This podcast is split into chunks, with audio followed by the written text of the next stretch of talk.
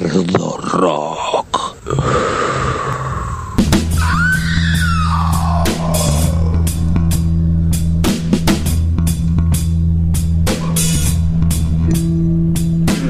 Esto es Bardo Rock, de la pluma a la púa. Literatura, humor, tarot y mucho rock and roll. Nos estás escuchando por Radio Fénix en la 100.3 desde Martínez, provincia de Buenos Aires.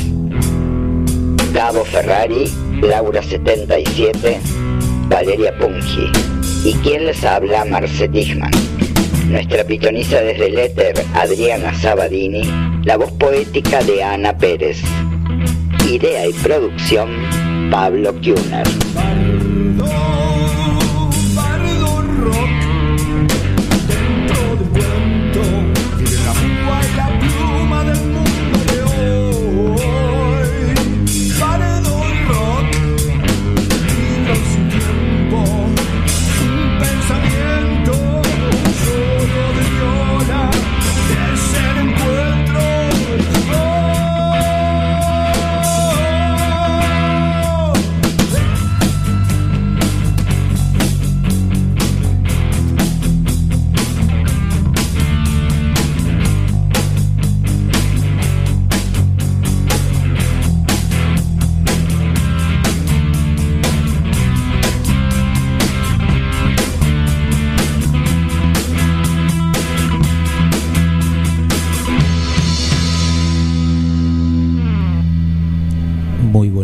Damas y caballeros. Aquí comienza Bardo Rock, un programa tabú, un programa fetichista. Mm. Muestren sus fetiches hoy a la noche y llámenos, comuníquense, cuéntenos qué fetiches tienen. ¿Cuál es el tabú que no quieren que la gente se entere? Porque, bueno, buenas noches. Buenas noches. Buenas noches. Buenas, noches. Pablo Kuhner, productor, y hoy, Hoy- con su columna acompañándonos en la Hoy, le, hoy, le, hoy le- le vine a le vine a robar a, a chorear a Marce. Hola Marce. Hola Marce, que Hola. está por ahí de- Desde el éter. desde el éter. Saludos Hola. allá a la gente de Córdoba. Ah, sí, sí. Hola Lau. Hola Lau. Hola Vale y. Hola Vale. Hola. Hola. Y hola Javier, Javier Galvani que nos acompaña hoy. Bueno, hola, Hola, Muerte a Javi. Tundra. Hay que, hay que contarles que, que nosotros eh, invitamos a eh, uno de los integrantes de Tundra. de Muerte a Tundra, que Claro. es quien. es- ahí va. Eso. Eso Bueno, queríamos sigan decir. ustedes, yo no, no- no digo más nada. En la producción, Un placer estar acá. Un, un placer, Un placer acá. nuestro también tenerte acá. Y en la producción, Pablo Kuhner, que ahora nos acompaña acá en la mesa, y nuestro operador querido Sergio Bucarelli. Sergio Sí. No, no escucha nada. no se escucha. Eh, en realidad- Oh Escucha. my God.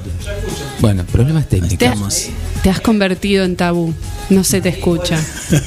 Claro.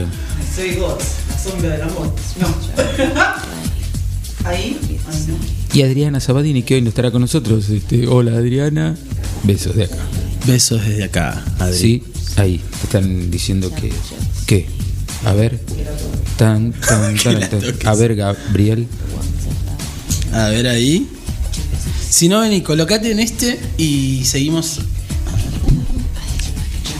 Uy. No hay- Ahí va. Este. ¿Se escucha? A ver. Ahí. Hola, un, dos, tres. Esto, esto es radio, esto es Bardo Rock. Esto es Bardo Rock. Así. Con todos los datos técnicos, con la, la, la- Esto es la realidad. La real, la real realidad. Esto, esto se volvió realidad. como algo muy Pedo, raro. culo, caca, pis. Estas palabras que no se podían decir en radio. Bueno, teta. Bueno, y seguía, ¿viste? Ahí se me escucha, ahí me escuchan dándole Sí. el culo, Sí. dándole el culo al mundo. Bueno, bien. Pito. Bardo Rock, donde le das el culo al mundo. Qué lindo darle el culo al mundo, ¿eh? La verdad que la verdad que ya me entraron en la cuestión fetiche, listo. Bueno. Ay, me siento que me falta Laura acá al lado. Me quedé holograma ahí. solita. Bueno, ahí está, mi- está mi saco, está mi Imaginemos que pertenencia, está el, en la- el- claro, ahí está.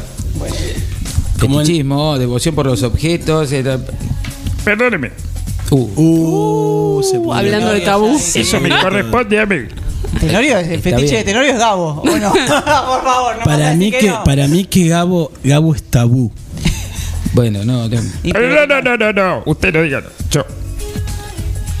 Eh, fetichismo es la devoción hacia los objetos materiales a los que se ha denominado fetiches. ¿Eh? Mm. ¿Pu- pu- ¿Puede repetirlo, por favor? Fetichismo Sí. es la devoción hacia los objetos materiales Bueno, no se pongan nerviosos. a los que se ha denominado fetiche. Usted, pero no, me- por favor, Está este, bien, usted ahí está como el pelado este que me trajo acá. Basta. Bueno. El fetichismo es una forma de creencia o práctica religiosa en la cual se considera que ciertos objetos poseen poderes mágicos o sobrenaturales, como, bueno, cosas que están agarrando acá. Bueno. Y, y que protegen al portador o a las personas de las fuerzas naturales. Tenorio, acá hay mucha alquimia. Bueno, sí, es verdad. Y tabú, que es el otro tema que nos compete, Ah, ya. Prohibición de comer o tocar algún objeto impuesta por algunas religiones polinésicas. Prohibición de hacer o decir, qué bárbaro, ¿cómo prohíbe esta gente? o decir algo determinado impuesta por ciertos respetos o prejuicios de carácter social o psicológico. Gracias a todos, me voy. Pe- ¿Pero eh, por qué Tenorio, Tenorio aparte no aclaró que le No, gusta, que que le gusta vaya, tocar, déjalo. que le gusta Qué feo perder, que te prohíban comer no, algo. porque no se va más. no ¿Qué se va será más. lo que prohíben comer? ¿Por qué- Salen por qué tan- así? Como un mm, Uno podría mal, verbalizar tantas cosas. ¿Mm? Pero que te digan, no sé, a mí me llegan a decir, te prohíbo comer helado. No, no, No. sé si sigo Sí. adelante con la vida. No sé. Chocolate. Alcohol. Ah. No, no. No, Cerveza- bueno, chao cerveza gente. artesanal. Chao gente, me despido de No este da, mundo. No da, no da, no da, así no. Pene Rigati. Ah, ¿Perdón? uh. Ve- No lo Ay, conozco ese señor. Tenorio. Todavía no lo conozco. Eso, quise decir eso, nada más. Chau. Gracias. Tenorio te la deja picando. eh. El tema no es el pene rigati, el tema es la salsa por ahí con la que lo mezclas. Ah, le retrucan encima. Mira. Habría que ver. O sea que retrucó la fundamentación. Sí, sí, A sí. Lo que pasa es que no, no, no fundamentó nada este tipo. No, no, no lo quiero traer al micrófono, no, porque me saca, me tengo que ir al micrófono, estoy incómodo acá. Yo Sí, encima que hay uno que no funciona, o sea, hay que compartir. Se, tiene se com- que. se complica. se Perdón, complica. eh, sigan, sigan. Se complica. Este. Bueno, igual creo que ya estamos como. no- nadie dijo las redes, me parece. Bueno, Y el clima. bardo.rock, Bardo Rock en Spotify, Bardo Rock en Facebook. En cualquier momento voy a pasar un número de teléfono. Porque la gente tiene que saber que entre los fetiches y los tabú está acá el productor Pablito Quina. No, pero yo no soy tabú. ¿No querés vos que la gente.? No, no, no. Me cotizo Eh, tanto. la temperatura 22 grados, bajó. 22 eh. grados, sí. Gracias, gracias. Bajó, estaba en 27 y ¿Cómo, bajó. cómo salvar a un amigo? Lo quiero un montón. Bueno, vamos al corte, señor conductor. Usted lo debe decir. Como la pizza. un corte de la quebrada. Yo quería seguir hablando, pero ¿Qué querías bueno. decirnos? ¿Nos No, no, decir quería seguir este debatiendo acá. Con el tema de la salsa, el pene rigati Claro, pene tabú. rigati, las Ah, cosas tabú. Che, paren, yo les quiero decir algo. Hoy, hoy me toca, hoy me toca reemplazar a Marce en la columna. A ver, eh, un, dos, Sí. tres, probando la voz. Sí, estoy probando. No, no, no, no, no quiero hacer prueba porque al toque me voy a inhibir. Pero voy a- espero, yo espero estar un Estará poquito al nivel de la Tigman. Marce. Vas a estar a la altura, Hay que estar al seguramente. nivel. Creo, creo, creo. Está a la altura, onda las mechas de Juan Aviale, viste que se cortó en solidaridad con el. Con- con el sí, pueblo, ¿no? con- con- con las mujeres que iraníes. Iban midiendo las mechas. Yo creo que Kuhner va midiendo las mechas de acuerdo a Marce. Oh, no, pero altas mechas tiene. mechas. Sí, sí, yo Como no, yo. no puedo. Tantas No. mechas. ¿Qué me echas? Che, prendemos la mecha. Dale, prendamos la mecha. ¿Qué me echas? Y bueno, a ver, ¿con qué me echamos, Sergio? Vamos por ahí.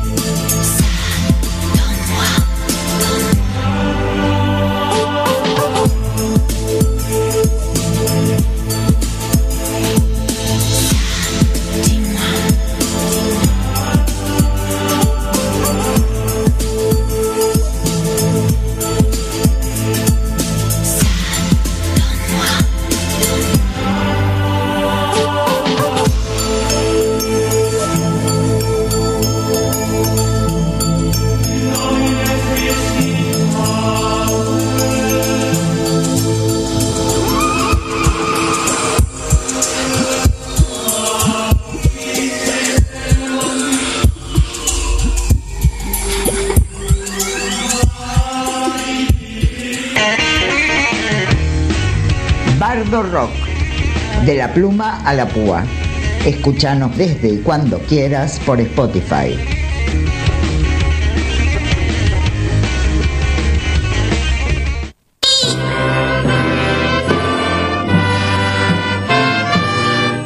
Ahora que el maestro se fue, podemos tocar la música prohibida.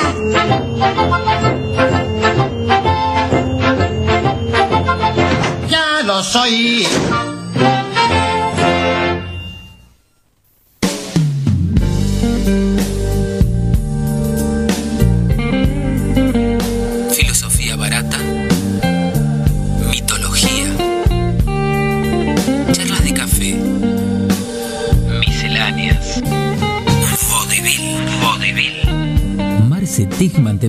Encender una lucecita para encarar el fin de que ya está comenzando.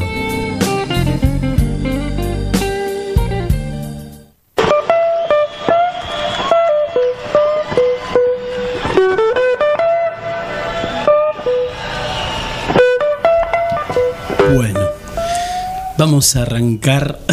Tengo unos nervios.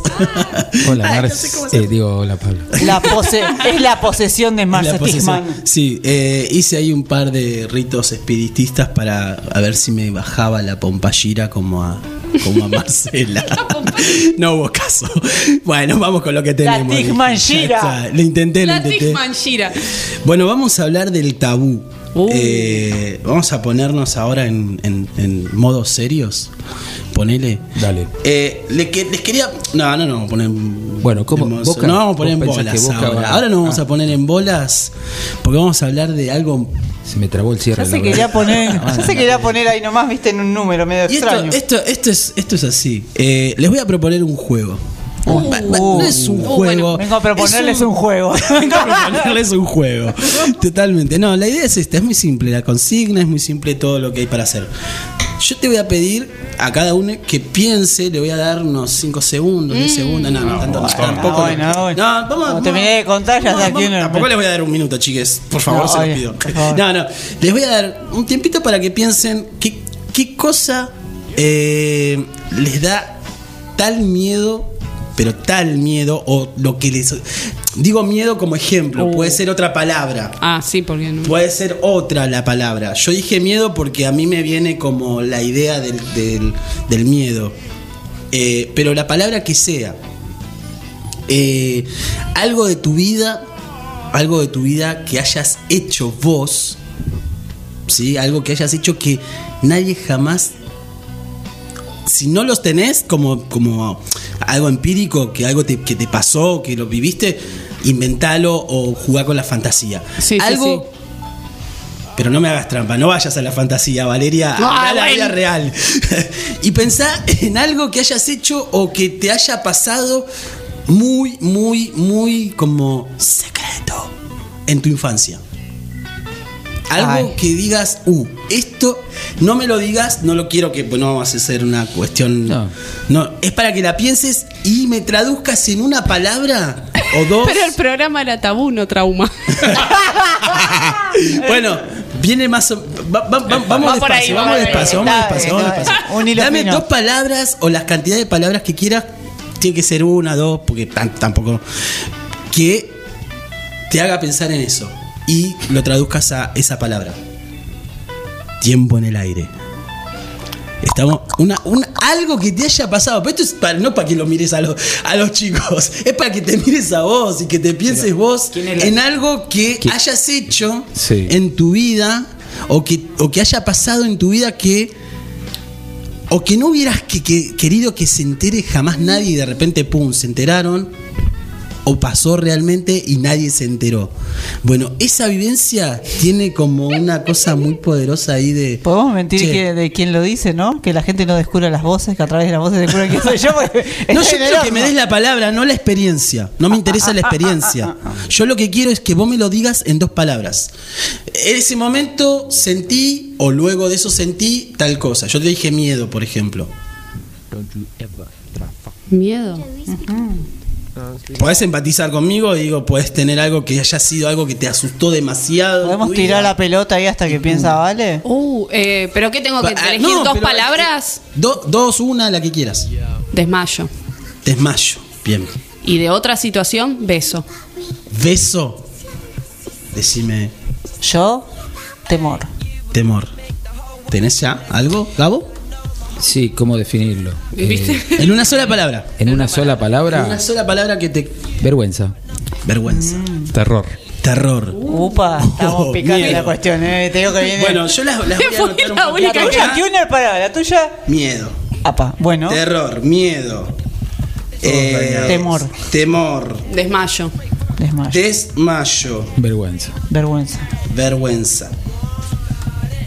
¿Por qué hago esto? Porque digo, el, tabú, que la vamos a representar en cualquiera de estas palabras, son palabras que no se dicen generalmente. O sea, es una cosa, es un, es un como un ausente, pero que sabemos que está y del cual no se puede hablar porque está prohibido. Yo, a- pensando un poco en toda esta cuestión de- del tabú, eh, digo, bueno, ¿cuál es el origen? El origen, obviamente, ya lo, lo- lo dijimos en el primer bloque, que es el de los polinesios, Sí. eh, los salvajes, que. em, digamos, de alguna manera tenían como una. Todo, todo, todo lo que estos polinesios hacían, su organización social estaba como puesta en la espiritualidad. Todo estaba digitado por la espiritualidad.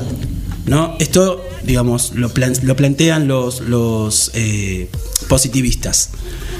Al observar a toda esta manada de gente, que no sé por qué razón le decían salvajes, ¿no? Analizaban y decían, bueno, esta gente tiene Civilización y barbarie. bueno, civilización y barbar- barbarie. Esta gente tiene eh, su vida organizada en lo espiritual, ¿no? Y el origen del tabú tiene que ver con eso, con esa espiritualidad que hay en los polinesios. Después van diciendo demás este, eh, autores que esto trasciende a los polinesios porque esto se encuentra en todas las sociedades.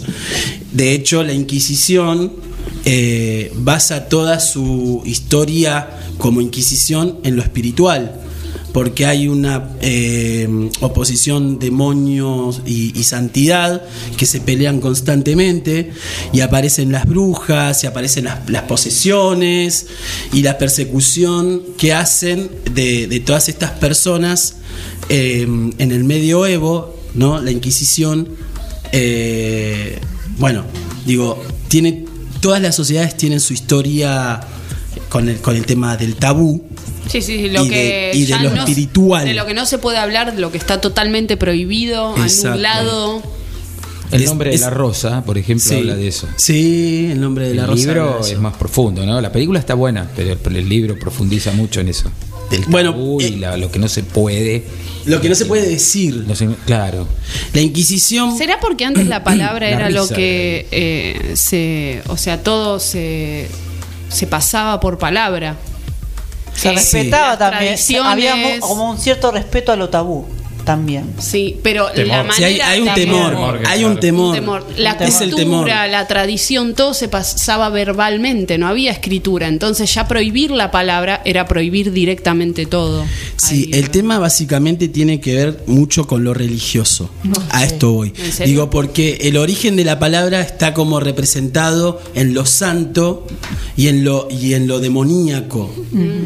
Eh, los objetos tabú o, las representaciones tabú siempre tienen estos, estas dos lecturas o santas.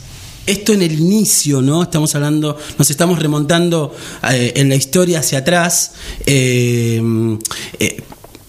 en la época del medioevo y un poco más atrás también, ¿no? Eh, cuando empiezan como a colonizar todas las, este, todas las, la- los espacios, ¿no? Eh, que había por habitar y por descubrir. y- Donde estaban los salvajes. Exacto, donde estaban los salvajes. En la comillita, comillita. sí. Bueno, Dale, Gabo, que estabas ahí. Por favor. ahí con, el- Con su con la macana. Con su amigo. Tenorio. con la macana pegándole Era, duro. era tu polvo ahí, vas a arran- arrancabas todo. Entonces, sabemos que el tabú tiene ese origen santo, profundo, ¿no? Donde se habla de, de, de lo, de lo sagrado, está esta cuestión de lo sagrado. Eh, los objetos tienen ese el cáliz. En la iglesia están todos los objetos sagrados que son eh, como, como temerosos de ser profanados. Uy, sí. Y hay una autoridad que los eh, mm, puede manipular. En el caso, obviamente, de los curas, de los papas y todos estos tipos, pastores, son los que tienen la potestad sobre ese tabú. ¿Se entiende? Y entonces ellos... Las vírgenes. Las ¿no? vírgenes. Lo- lo- lo- Claro, las la- imágenes eran. Las imágenes fuertes. Sí. En esta, en esta búsqueda que yo hice del tabú, entré sin querer en una historia que sucede en una, en una comuna, en un país de, de África, donde eh, esa población está sumida en los pastores evangélicos y toda la, viste, la dialéctica del evangelio.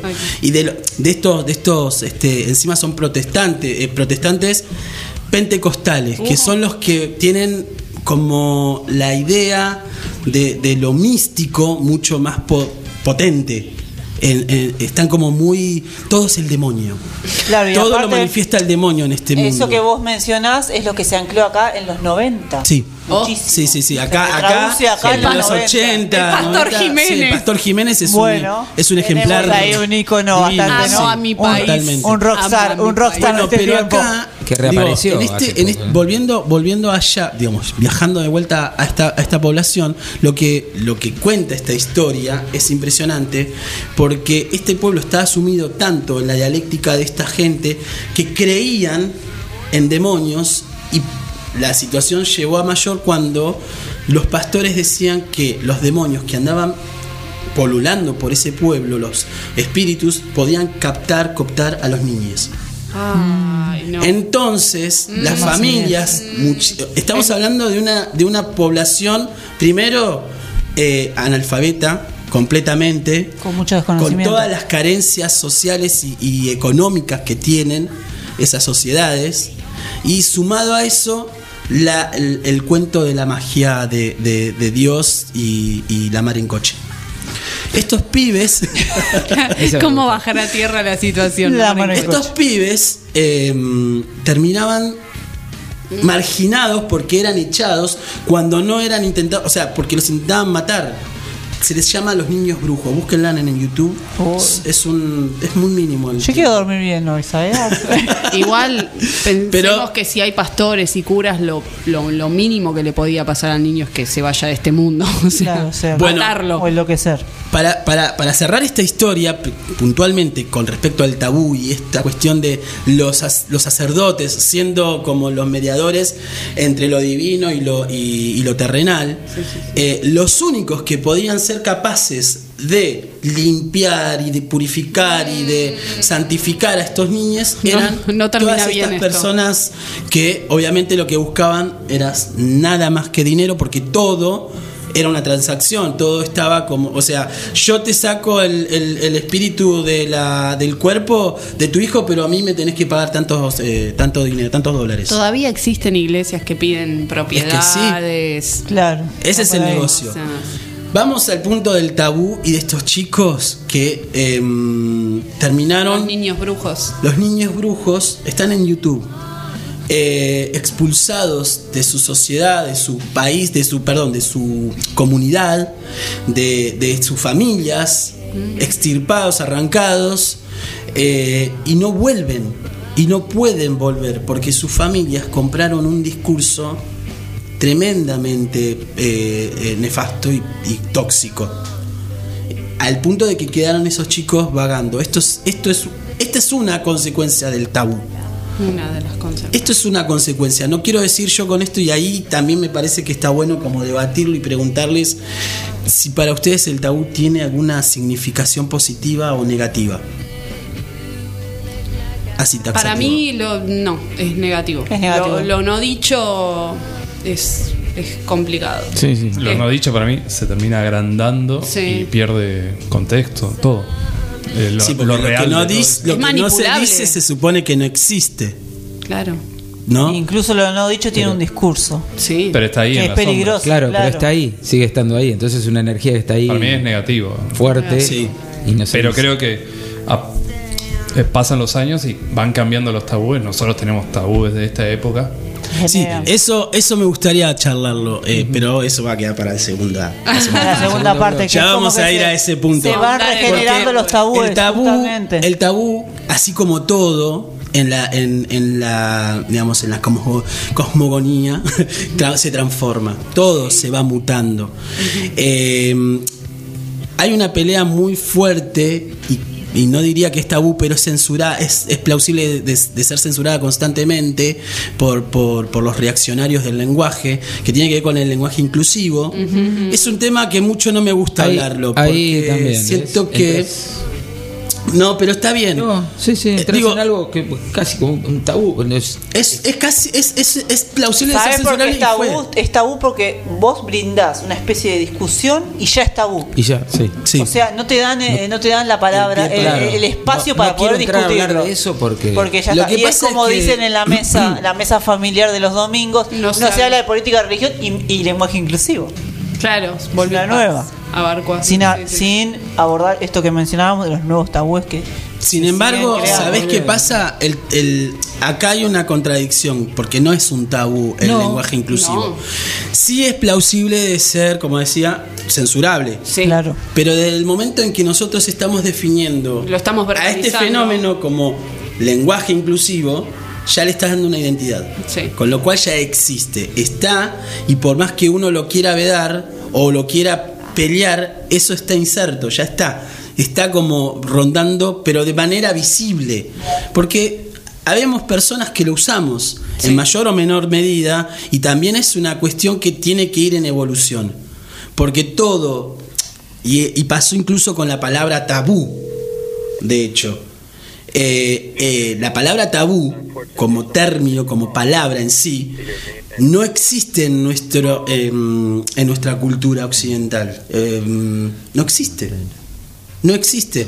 Empieza a existir en. Hoy existe, digo, pero en su momento no había Sí, sí, no. Una, una palabra para definir lo secreto, lo, lo prohibido, lo que genera terror, miedo, eh, lo que te desmaya. No existía una Pero palabra. porque creo que eso. existía, vaya la paradoja, que si no se dice, No existe. no existe. No, no Exacto. existe el pecado, no existe lo, lo malo, Lo oprobioso. lo demoníaco. Sí. Bueno, para cerrarlo, digo, el término tiene una, tiene una mm, en los polinesios, que son los que originalmente utilizan este término para esta, esta, eh, este temor sagrado eh, a lo santo. No, me faltó una parte más, pero bueno, ya estamos en el final. Lo- Cierro con esto. Lo verbalizaron. Lo digamos. verbalizaron. lo ubicaron, lo, ubicaron, centraron se y fue- lo trasladaron. sí, y se fue formando de una manera tal el término que llega hasta nuestros días eh, de esta manera. Y en el próximo eh, Bloque. bloque, no, en el próximo bloque, en la próxima parte hablaremos un poco de los tabúes o intentaremos armar un poco. Abarcar un el- par de tabúes. A ver si aparece algún tabú claro en todo esto. Yo te iba a decir, lo, lo de los tabúes está bien. El, lo del in- el idioma inclusivo no, no es un tabú, pero es pero por otro lado, para mí lo es en Pero es dentro una de determinados sí. círculos. Claro, La ahí va. Ahí entra como diciendo, Sí. no me vengas. Sí, sí. Con es como en. con el la E es Sí. la, la clave parecería, ¿no? Bueno, pero te digo, mira, podría ser un tabú que yo sea fascista.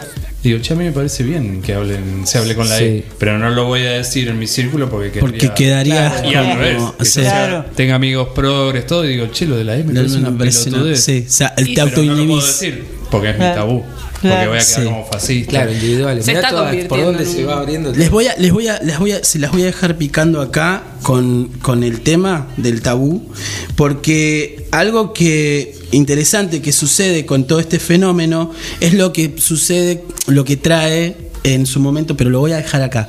Eh, Freud. A- a- porque a partir de, de Freud las cosas cambian. Ay, yo tenía que aparecer. Freud, qué Sí. jodido que- Porque es un jodido de mierda que están todas. El tema es así.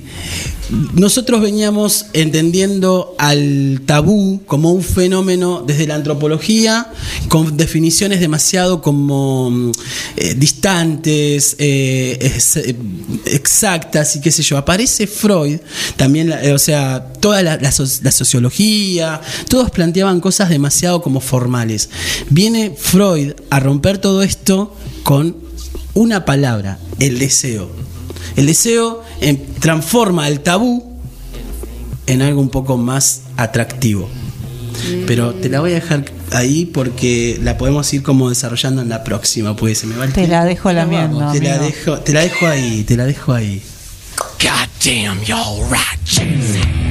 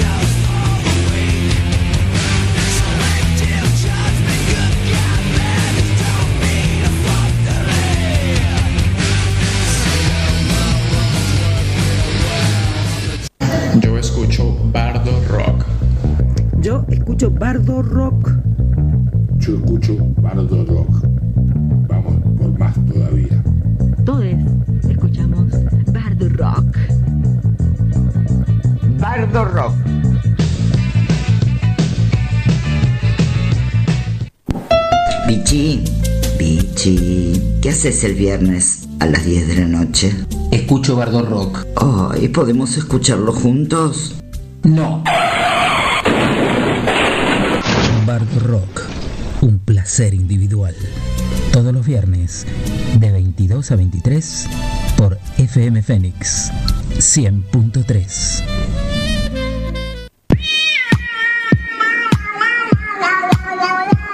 Bienvenidos al momento balurdia. Acá no se ríe el que no quiere.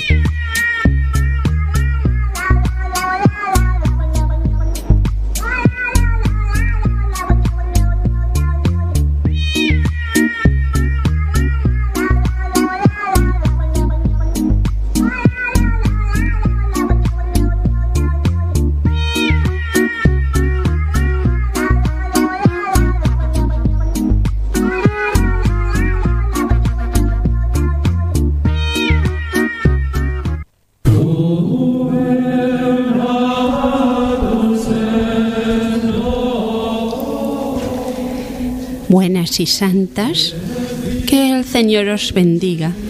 Amén. Amén. Buenas noches, queridos feligreses. Buenas noches, Balu. Mi nombre es Lilith Merula Perdita y pertenezco a la Orden de Nuestra Señora Misericordiosa en la Divina Providencia de la Consolación del Perpetuo Socorro del Valle Redentor de los Santos y Ánimas. Se nos va la hora, ¿eh? Como sabéis, queridos, soy especialista en exorcismos y he venido a traerles la palabra del Señor, ¿Del vecino? del Señor Todopoderoso. El de arriba. No seáis hereje. Perdón, pensé que estábamos Pórtate bien, Pablo, por favor. Bienaventurados aquellos que sostenéis los buenos hábitos. Porque es de ellos la eternidad en el hastío. Porque el que todo lo posee, nada anhela y viceversa. El tema de hoy, el que nos compete, es aquello de lo que no podéis hablar, lo prohibido. Por eso, no voy a hablar de ello. Ah, Ah, nos dejas así. Palabra. Perdón. nos Tiraste ahí una pelotita, no hablo de esto, bueno. bueno. Ahí te En escuchamos. cambio, tengo aquí un objeto luciferino. Mm, apa. ¿Podéis verlo? ¿Qué tamaño? eh? Mas no podéis tocarlo. Y no, estoy como a tres metros de distancia, mi amor. Por favor. No sabemos qué fuerzas mefistofélicas pueden poseer este objeto. Antes de adentrarnos en los abismos del Averno, quisiera leerle un pasaje de la Biblia. El Evangelio según Reventón, capítulo 24, versículo 7. Te rego el 7. Todas las hojas son del viento, ya que él las mueve hasta la muerte. Todas las hojas son del viento, menos la luz del sol. Menos la luz del sol. Como habéis escuchado, el Señor siempre nos enseña a estar dispuestos a su voluntad, que todo lo puede, en su grandiosidad Ponele. majestuosa, Sí. imponente, sublime y magnánima. Es un plagiador. Ahora igual. sí a lo que eh, Dios, digo, es un plagiador. Pablo Y os aparte, Dios se debe haber encontrado con otra persona allá arriba. No, Sí, para mí que le pasaron. Para mí que le pasaron que le pasaron No no machete. toquéis Un el objeto, Pablo. Ay, pero estamos- yo quiero ver igual lo estamos viendo. Lo estamos viendo así Os como pido, muy, por favor. muy centradamente. Pero puedo ver. Pero por las que- barbas del Redentor, Gabriel, Pero ¿qué es has hecho? No, ¿Por qué lo has tocado? Pero yo. No. Uh, cagamos. No. Uy, no, no, no, no. Ahora no. sí. Mirale, mirale. Se le dan vuelta los ojos. No, No, no, no. Se le abre la, la nariz, se le abre, se le abre como. Yo me voy, chao. No, no, no, no, no. No, no, la ventana porque.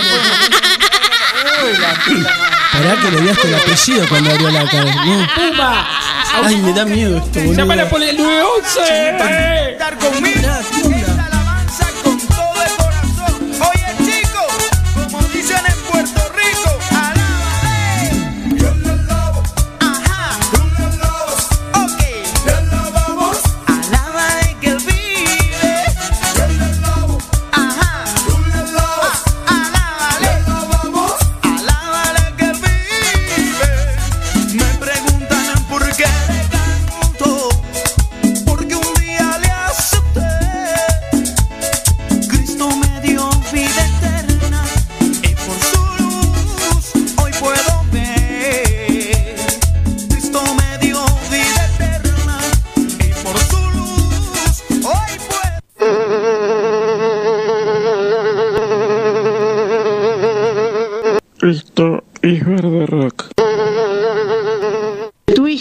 ¿Cuántos años que tienes? Capaz que están en menos pausa ya, che.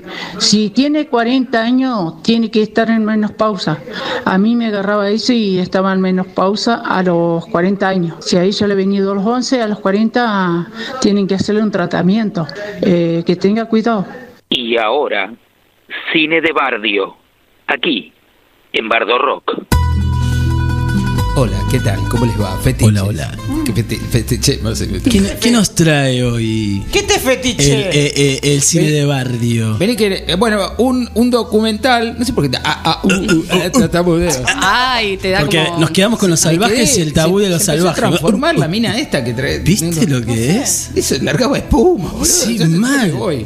Yo- se, una- se- se- Eso es se le porque ve, vos traes- abrió ¿sabés la lo que pasa? Para mí vos traes cerveza y la espuma se la fuma ella. ¿Qué te aspira, Chicos? No hablen muy alto porque sigue allá en el rincón media rara.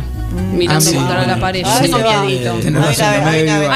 Llamaron al, al padre, ¿no? Yo le tiré un poquito de cerveza, no sé si está bien eso. Sí, Ojo con lo que tiran, ¿eh? Sí, sí, Pero- sí. Mira si la calma. Ojo con lo que tira, qué degenerado, Gabo. Por favor, qué mensaje. Fetiches. Fetiches. Documental del año 96.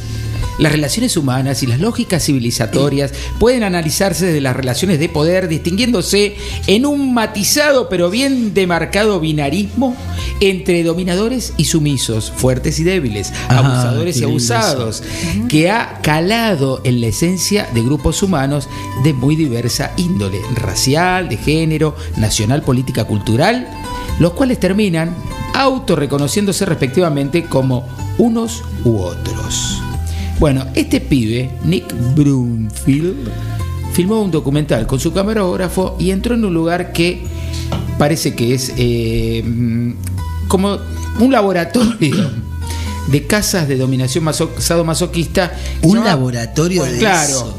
Pandora's Box. Fue la, caja, de, Pandora, en Manhattan, Nueva York. Retratada e inmortalizada en el documental Fetiches. Vimeo es una. Un documental es. Es, es un lugar donde pueden entrar y se te, te tenés que suscribir y podés Sí, ¿sabes qué me hiciste acordar? Te hago un, solo un paréntesis. Sí. Vi una vez un documental y entré de puta casualidad. Era un. Era Dijo tipo- puta. Vi Sí, Lucy sí. entré, dijo. Sí, que sí, no. fue de- en el Gomón. o No, no, no era Gomón. Era el cine arte, de cine arte de. Arteplex. Arteplex. Entré ahí una vuelta y vi- me hiciste acordar eso. Eh, una película rarísima, que era un documental sobre. eh, hay toda una técnica en Japón de ataduras. Ay, sí, sí, sí. Ay, ¿cómo se sí. llama? Eh, sí, no me sale cómo se llama esa, dis- esa disciplina fetiche. Me hiciste acordar eso.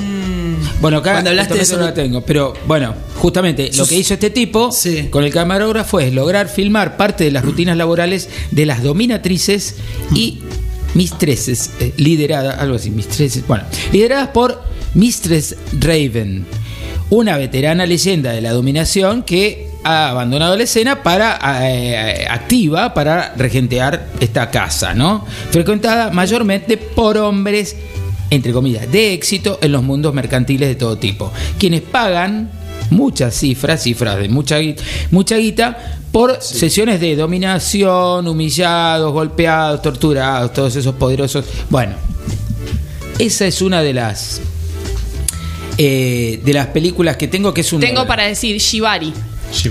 Es la técnica. es la técnica japonesa de Shibari, que sí, te me lo ato, estaba diciendo Erótica también. te ato como un matambre y te cago a palos. Ah, ahí está. Shibari, gracias. El aporte de un conocedor, queremos decir. Entonces, Es un cinéfilo. ¿Qué sabemos, de un, Sergio? de un mago del Shibari. Sergio, De Sergio. un mago de los nudos. Eh, después sí, una película que se llama Crash, que acá Ah, me resuena. Javier la vio. Este, de Cronenberg, una película de género thriller psicológico basada en una novela homónima de un escritor que se llama James Graham Ballard, este, que escribió en el 73. Bueno, eh, la cuestión es que los pibes se excitan con los accidentes, en este caso choques de auto. Morbosa la cuestión. Sí, trabaja eh, James Spider Dándole ok, y para, para, para. eh, Holly Hunter entre Perdón, Estamos Gabo, armando como un perfil. Como que nos está dando su perfil. Claro, ahora historia, Te cuento, hago tu historia así- clínica, Sergio. Claro, un grupo de personas, claro, sinforofilia se llama. Una excitación sexual con los accidentes de autos. ¿Cómo se llama? Sinforofilia. Sinforo- sí, claro, es sinforoso. Había un personaje que se llama No voy a contar nunca lo que me pasó entonces. Eh, James Spider, un productor de cine ejecutivo, mantiene una relación poco habitual con su esposa. ¿Qué hacen? Van a las fiestas, se abren, cada cual se levanta a alguien, qué sé yo, y después se excitan porque cada cual le cuenta lo que pasó. con- o sea, lo que dirían cuernos. Sí. ¿no? Bueno, ella se levanta a tipos, él se levanta a mina. Una especie de swinger, una Una especie de cosa. Eh, Pero acuerdo swinger, resu- sí. resulta No, no que bueno, van en auto y chocan. Hay un acuerdo ahí en Swinger. Sí, pero hay, hay dos, o sea, dos parejas y dos parejas acordando. Claro. Ah, no es sería- un tercero incluido, porque en cada parte hay un tercero incluido. Sería Claro, una relación claro, abierta. Claro, Claro. eso sería un El cuckold, por ejemplo, el cuckold es justamente eso. En ¿no? el poliamor se no, no se cuentan las Cuckold cosas que hacen. Yo no tengo No ni puta idea de lo que es el No poliamor. tengo Yo idea. tampoco. ¿eh? Yo sé que Depende. todos. Ah, para, para, para, para, para. ¿Cómo, Para, cómo, cómo? hay un conocedor. Perdón, ¿le podemos hacer un paréntesis? Sí. Sí. Eh, no, depende. Depende del contrato que tenés con las personas que integran tu relación. Tu relación. Claro. Algunas querrán que les cuentes, otras que no. Pero no es que hay un reglamento. Ah. Si soy poliamoroso, hay que contar. Si soy poliamoroso, no hay que contar. Ah, depende, de la relación. Habría que Claro. establecer un estatuto. Eso del onda, lo poliamor. dejo a tu Ay. me gusta. El estatuto del poliamor tendríamos que Y establecer. poliamor estamos hablando de amar a más personas. Yo creo que esta es una relación abierta. Sí, Claro, sí. Ah, sexual. Sí, sí, sí. Claro. Ese, es el, ese es el fetiche. Claro, bueno, acá una noche el personaje que de James Spider, eh, que es de, no me acuerdo cómo se llama, una serie muy, muy buena que hizo él. Bueno, la cuestión es que el tipo colisiona el auto, va con su mujer y, la, y colisiona con otro auto donde va la doctora Helen Remington, Holly Hunter, matando al acompañante que va con ella, que era su esposo. Y este queda fi- eh, fijamente mirando a la doctora que queda como destrozada, eh, o sea, toda herida abierta y mostrando un pecho. Herida- herida barra abierta. teta, Y eso- ¿no? y eso lo- lo excita lo- mucho. lo- claro. Van al mismo hospital y, y bueno, Lo y empiezan a comer. Sí, es una relación eh, donde comienzan una erótica basada principalmente en su experiencia compartida en el accidente. Iniciado por Remington, empiezan a frecuentar a, a otro, un tercero, que lidera un grupo de fetichistas de los accidentes de coches. Ah, bueno. O sea, el hecho del coche, el destrozo, el estar todo roto, a Rompeme todo, rompeme toda. y vamos a coger atrás. Dale, Digamos. vamos a romperme toda. Dije coger. Dale, dijo estaba coger. toda rota igual. ¿eh? La serie Igual, es de. Blacklist. Rompeme De. Blacklist, ese señor que engordó un poco, ¿no? Este, y de hecho es Hizo el, un montón de es el que le películas de los siguió 80 en una muy película muy interesante que es el, el nombre de la rosa, hace de Atzo de Melk, Mirá que es el conectado. que, claro, es el que lo sigue a eh, William, que es el lo hace este como el primer James Bond. Uy, Dios, cómo estoy. Si yo tengo que hacer una, un Sean mea Con- yo- culpa. claro, John Connery hace Hablando de- de... los franciscanos que se enfrentan a, Sí, a los a- poderes a- de, a- de los otros que viven a la iglesia. Inquisición y Sí. Yo tengo que hacer una, un, un mea culpa en- con Ah. el- por el nombre de la rosa. La vi, pero la vi, creo, hasta la mitad o menos, porque me embolé. Ah, bueno. Sinceramente me embolé. Había algo que te había interrumpido. me manda la mierda. No, estaba muy drogada. me embolé, me embolé, la saqué. Que en algún momento cuando esté coherente la voy a decir que ver. estabas drogado, por favor. Y bueno, No, Dios mío, ¿Por ¿cómo qué? viene hoy este? en Bardo Rock no hay tabú. no hay tabú, no es droga. No. Bardo Rock. Bardo Rock es un programa tabú para muchos. Bueno, vamos con los tabúes. Vamos a hacer la lista. Vamos. Nicolás, Vamos, eso. amigo, eh, Vamos, dale, amigo. Pelá, pelá esos tabúes. A ver qué tiene para mostrar. Mira, bueno, vamos con los tabúes, ¿viste? Dale, Eh, amigo. Brock, Brockback Mountain. ¿Qué le pasó? ¿Cómo? Se trabó. Brockback Mountain. ¿Tiene que ver con los erutos? ¿Tenés una CB? Tiene fetiche, un fetiche ahí me va también. Drama Está romántico. una CB no lo estamos dando cuenta. No, qué boludo. Qué boludo. Este es Amor en la montaña. Secretos en la montaña. Secretos en la montaña. Bueno, esa ya Qué saben de qué se de trata. mierda. Bueno, tabúes. Pero al final no te gusta hay- ninguna película. Vos porque no. Boys. Perdón, El perdón, anticine perdón. O Perdón. estabas drogado también. Vos porque no viste la obra de teatro. Ay, Hay no, una obra de teatro. Hay una película que se llama Boys Don't Cry, de una película brutal sobre una mujer, Teresa Brandon, Hilary Swank, este, que desde pequeña desea ser un hombre. Y eso yo lo tengo, mi hijo.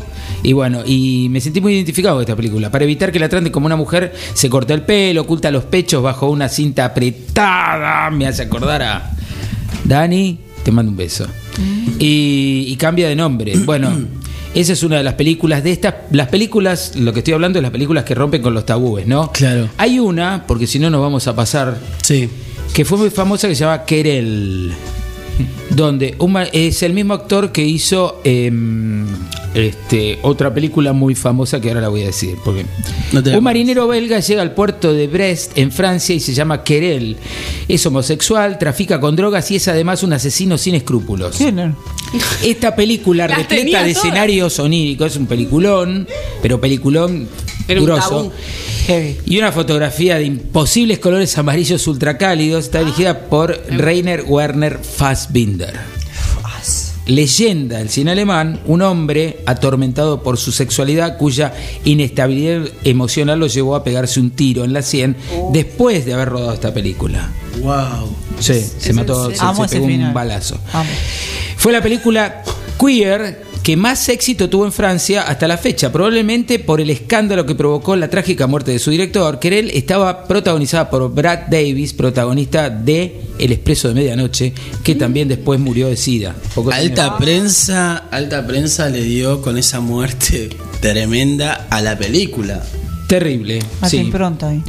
Y este, una película del año 31, Muchachas de Uniforme, una rareza, porque se trata de la primera película de temática lésbica en la historia del cine. Está, pues, creo que está en movie, eh, dirigida por una mujer y se rodó ¿que en el periodo monjas? de entre, entre guerras. Poco antes de que Hitler subiese al poder. Trata sobre las relaciones sentimentales de un grupo de chicas que están recluidas en un internado y sometidas a duras directrices de las institutrices. Eh, una película que sorprende Vieja, vieja. y, y que tiene como eje central la historia de poder y dominación que bien podría servir como metáfora de lo que está viviendo, se vivía en Berlín en ese, en ese momento. Y de ahí antes terminamos con el fetichismo de Alfredo Hitchcock, ¿no? Más allá de que el formal se extendía la obsesión que tenía por las actrices rubias. Luis Buñuel y las piernas. Tarantino tiene una fijación por retratar los pies. Tim Burton, lo gótico y Johnny Depp. Sí, totalmente. Fetiche de él. Pedro Almodóvar y el sexo. Kubrick y la importancia que le daba a los baños, lo que pasaban en los baños. Y Guillermo del Toro con los bichos y el lodo. ¿No? El laberinto del fauno es una Ay, prueba sí. y es una película que da más cuenta de este fetiche, pues los insectos, monstruos, criaturas fantásticas y un sapo enlodado juegan un papel clave y activo en el argumento. Y cuando le preguntaron por todo esto, él dijo, los insectos son los seres favoritos de Dios. Y con esto terminamos. Cérrame la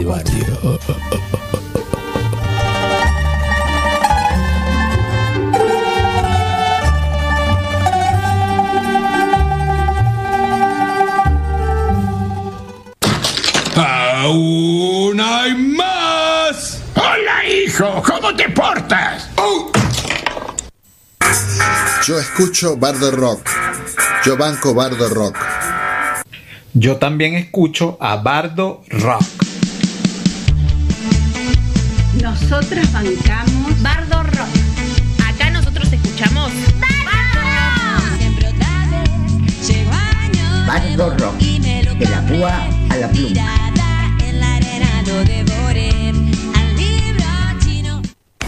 Mars, ven acá y cuéntame de tu padre. ¿A qué se dedicaba? Bueno, bueno, pero va a hacer mucho escándalo por esto.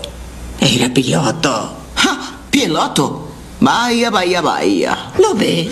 Ah, Mars, tal vez no sea el mejor momento para hablar de esto, pero su cheque rebotó. Oh, sí, estoy recordando algo. Sí, Mars, y el problema es que yo... Cuando era pequeña. Adiós, Margie. Pórtate bien. ¿Por qué tiene que irse papá? Porque papá es piloto. Vuela por todo el mundo. Quiero ver cómo vuela. Margie, ven acá.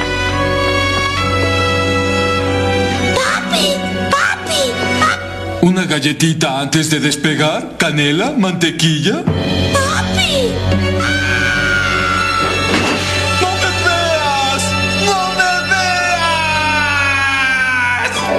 Sin hilo, un espacio donde la palabra se besa, se fusiona, se pega, se enciende con la música, con los discos, con los recuerdos, con los sueños. Rock y literatura. Rock y Laura 77.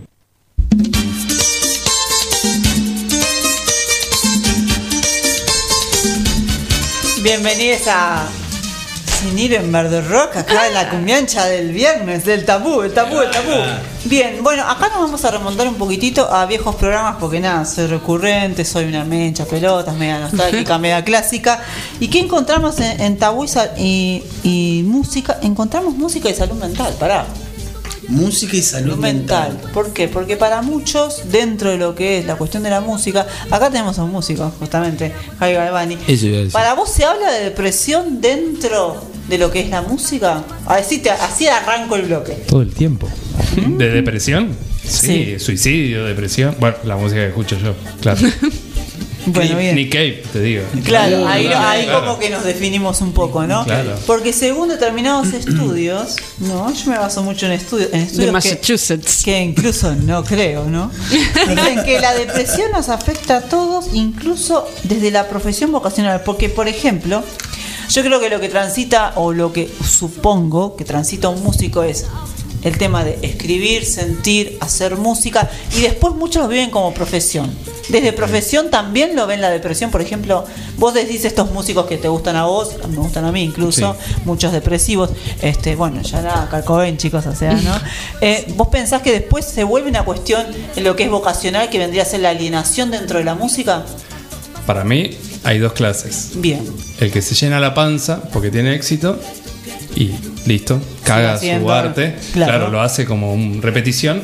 Y el que, para mí la diferencia, un Kurt Cobain o un Nick Cave o lo que sea, Leonard Cohen, que pueden seguir haciendo arte porque por más que llenen estadios, por más que tengan plata, porque nada, porque el mundo es una mierda, porque la vida es terrible, porque salís a la calle y si no te parte el corazón cualquier cosa que veas ahí nomás, no tenés alma.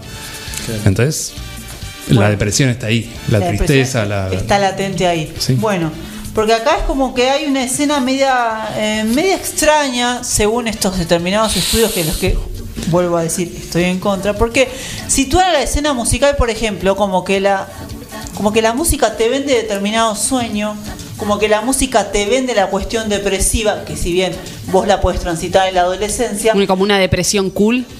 Claro, hay como una depresión elegida.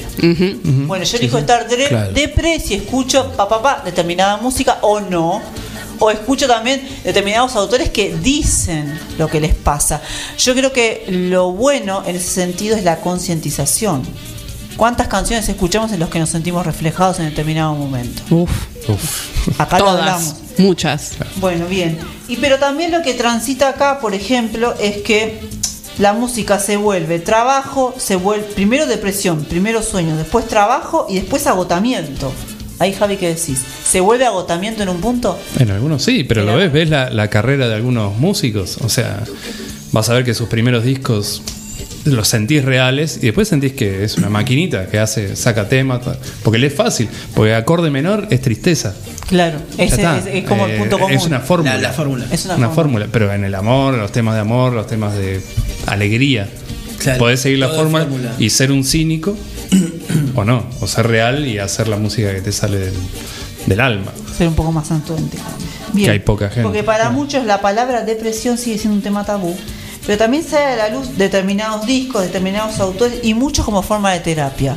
Yo desde el lado poético también lo puedo ver de forma de terapia. Sí, yo estaba no pensando eso, una evasión de la depresión, tal vez el arte sea también en toda su expresión, o sea, ¿no? el teatro, el- la pintura. ¿Cómo dijiste? Una. Una evasión de la depresión. Como una manera de evadir un cierta Salirse de depresión. A mí, perdóname, ¿no? Sí. Para- paradójicamente, las canciones más tristes me consuelan. A mí, Mm. el- el- las canciones más alegres me dan ganas de cortarme las venas. O sea, porque no me reflejan. Porque esa Claro. alegría, eh, el mundo aguante, el arco iris y todo de felicidad. Ay, no, me quiero pegar un tiro. Color esperanza. Eh, Por claro. Ay, por favor. Bueno, las Es canciones que, más que claro, con optimistas. las canciones optimistas. Pero a mí. ahí. Para, a hay mí un no montón de canciones optimistas que son, pero esta no es tan, no creo que sea tan sentida, entonces es como que no te llega. Pero ahí quizás puede ser el mensaje, porque- el mensaje que vos lees. O porque Claro. el fetiche tiene que ver con esas zonas de más lúgubres. Ah, la- sí, sí, las, las cavernas, digamos. No, pero aparte porque, Porque por suerte el arte le habla A mucha gente, a todos, en claro, realidad. Mucha gente. Si no, todos estaríamos escuchando lo mismo. Ay, y no. conmovidos por lo mismo. Y Ay, todos con vole. colores, pero. No, pero casi. No. Está para hacer una película. ¿no? Todos alegres Todos y tristes por la misma Película de canción. Enrique Una mierda, Carrera. claro. Sí, una bosta todo. Pero Claro, bueno. y todos están desapareciendo. Igual yo no sé, ahí, perdón, Sí. digo, eh, abro, abro paréntesis. Abra. De alguna manera vos decís, no todos escuchamos la misma música, pero sí. Si nos ponemos a pensar, eh, los que estamos acá ahora, ¿quiénes eh, tenemos en común como gustos de, de músicos? Yo también escucho Nick Cave. Sí, también. Quiero Eh, todavía digo, me- me- hay- hay un el- colectivo el, siempre. documental que está en movie. Sí, sí. Lo quiero ver. Pero sí, Nick Cave, Cohen, los que nombraste vos. Bueno, sí, sí, sí. Tipos que Digo, canalizamos. hay una música que se repite. Pero me refiero a esto que vos, o sea, esto del, yo hablaba del fetiche. Igual están anclados, goce, están anclados en- goce en determinados en la- momentos de tristeza y depresión que hablamos justamente en Sinilo, en programas anteriores. Hay músicos que están anclados ya en eso. Yo, por ejemplo, puedo escuchar Nirvana cuando Sí. estoy triste y cuando estoy bajón. ¿Por qué? Porque tiene determinadas canciones que a mí me llevan, o determinados domingos. Yo puedo escuchar un domingo en Nirvana y no sentir depresión. Yo una Mercedes Sosa. Bueno, ¿ves? Mercedes Ahí va. Sosa, Entonces la claro. cuestión de decir, bueno, ¿en qué momento de mi vida, en qué momento del día yo puedo escuchar determinado artista y que no me lleve a eso? Según lo que está instaurado en lo que vendría a ser estadísticas, es las canciones bajón. Pones canciones tristes con- para sentirte mejor, decía Gustavo Cerati. Pero sin embargo, Sí. hay una cierta eh, forma de ver, decir, che, para, yo cuando estoy triste escucho a este artista, pero capaz que no estoy triste de determinada forma. Capaz que cuando estoy triste escucho a alguien y cuando estoy contento también lo escucho. Sí, sí, sí. Entonces tenemos esa, esa comparación, esa similitud. Yo lo que veo acá es en lo que vendría a ser tabú, es que la depresión sigue siendo tabú en el 2022 en el mundo. Sí, Sí. sí. Esa es una temática que para, no hablemos de depresión. No. Porque No. si hablamos de depresión no hablamos de bajón y suicidio, hablamos de salud mental. Y hablar de salud mental hoy sigue siendo tabú, ¿por qué? Porque la salud mental no se la toma en cuenta. No. Y pero Es te algo- digo, ah, perdóname, ¿no? Sí. Básico, ponés suicidio en cualquier conversación de Facebook. Te van a banear. Claro. El mismo Facebook te, ya te va a mandar un mensajito. ¿Te sentís bien? ¿Podés hablar? ¿Querés hablar de eso? Un algoritmo te, te protege. Porque es un tema tabú. Es un tema tabú también que lo podemos discutir. Che, tengo que evitar que alguien se suicide. Claro. Si es su deseo. Bueno, ahí es un tema Bueno, muy delicado sí, y muy tabú. el- el- la- la- incluso en sí. esa. De pensarlo incluso, decís, La che, decisión, Claro, la, del la- otro, la del decisión otro. de, de- no, la, la decisión de uno de, de, de no quiero vivir más. Sobre su eh, existencia, digamos. Debería haber Sobre como una cuerpo, ley sobre sobre su eso. existencia, Sí. claro. Mi cuerpo, mi decisión es posta en ese punto porque eh, es a- algo que es muy íntimo. Claro, No pero ¿qué tiene nada hacemos que ver con eso. cuando alguien está triste? No, vamos, que la vida... ni- No le dejas tran- no. se le deja, no se nos deja a las mujeres transitar la menstruación que te cambia las hormonas, a muchas nos deprime y no, tenés que tomarte una pastilla y seguir arriba y todas las propagandas es seguir adelante, seguir adelante y esos días no querés seguir adelante. imagínate un depresivo. ¿Qué momento de tristeza, de tristeza te permite el sistema que vos No, puedas transitar? no, no, podés. ninguno. Ni siquiera tiempo libre te deja ahora el sistema tener. El tiempo de ocio no se te permite. Imagínate transitar una depresión. Sí, eso está muy relacionado con la productividad. Es porque vos mañana tenés que ir a las 7 tenés que ir a laburar. Claro. Al- a tu No empleador o lo que sea le chupa tres pelotas que vos estés triste, No importa. se hayas separado, se murió tu vieja. O que tu hermano, o que un amigo y vos quieras tiempo, acompañar y quieras No. estar, no importa. Un hijo, no le importa el sistema. ¿Cuánto es el, no sé si alguien sabe, cuántos días son por muerte, legalmente, por la muerte Creo de un son familiar directo? dos, son creo, dos. dos o días, tres. creo que. Sí. Depende porque también hay una selección entre ser eh, pariente lejano o pariente cercano. Bueno, pariente cercano. Poner alguien o tu- alguienes se juntaron y dijeron, ¿cuánto? 48 horas. Sí. Con 48 está bien. Hay proceso, Ay, por favor. su duelo. No. Al tercer día tenés que volver a laburar. Al tercer día resucitó. Y volviendo un poquito al informe, lo que se dice es que, por ejemplo, el músico transita un cierto duelo o cierto tabú que no se quiere mencionar, que es el volver a casa después de una gira. Javi, ¿qué decís ahí? No, ¿qué Porque para muchos, Tocar. para- pues O sea- tocar, tocar, volver de una gira, para muchos es como un, es como un instante de depresión que no, No se es que habla. es depresión, es que vos tocas, o Sí. cualquier persona que haga algo artístico. Estás en el puto cielo. estás en otro lado. Cuando Bajás, volvés- bajás cuando y, volvés de eso, uy, es me tengo que tomar el 3.43, voy a dormir la- 4 horas. Caíste a la realidad de vuelta. Te queda una reminiscencia Sí, de sí. esa adrenalina. Cualquier artista- Un psiquiatra decía que su teoría de que la mayoría de los músicos son drogadictos es porque querés estar todo el tiempo arriba. Eso, ese chute que te da el, el- el arte, El arte. lo querés todo el tiempo. La, la experiencia de la. que- sí. Claro, y que bueno, me lo da la cocaína, me lo da el Sí, alcohol, garchar, qué sé yo. Pero, ¿cómo? ¿Qué? ¿Tengo que ir a apagar el gas? Tengo que ir a laburar, tengo que ver a los boludos que laburan conmigo, ¿viste? Tengo que esperar cuatro horas el bondi. Claro. Que, que me pare o no me pare el bondi. Que la cara de corto que me pone el chabón cuando Bueno. le pido el boleto. Y es jodido, es jodido. Creo que sí. Lo más, o sea, si más o menos estás equilibrado, pues, no, listo, así es la música, así es sentir. Bueno, la gente también es drogadicta yo te- yo te del digo, amor. Pasá por el actor, sí. o por lo menos a nosotros, yo hacía una trampa con eso, Mm. que vos decís. Porque, claro, la realidad te saliste de la función y te, te chocaste de repente con todo, como dice Gabo, como dice Javi. Y de repente, eh, a mí lo que me quedaba era el maquillaje. Claro. Yo no me, me desmaquillaba, salía todo en, en- Y te lo llevabas puesto. me lo llevaba Claro. puesto Te ibas a o comer. me desmaquillaba arriba del bondi porque sentía que ahí se iba ma- se, me, se me iba a ir como la Sí. esta magia. Claro, la magia. Se me- ahí, ahí moría, ahí mataba yo la magia cuando sacaba el, el- el- Tenía que ritual hacías ahí.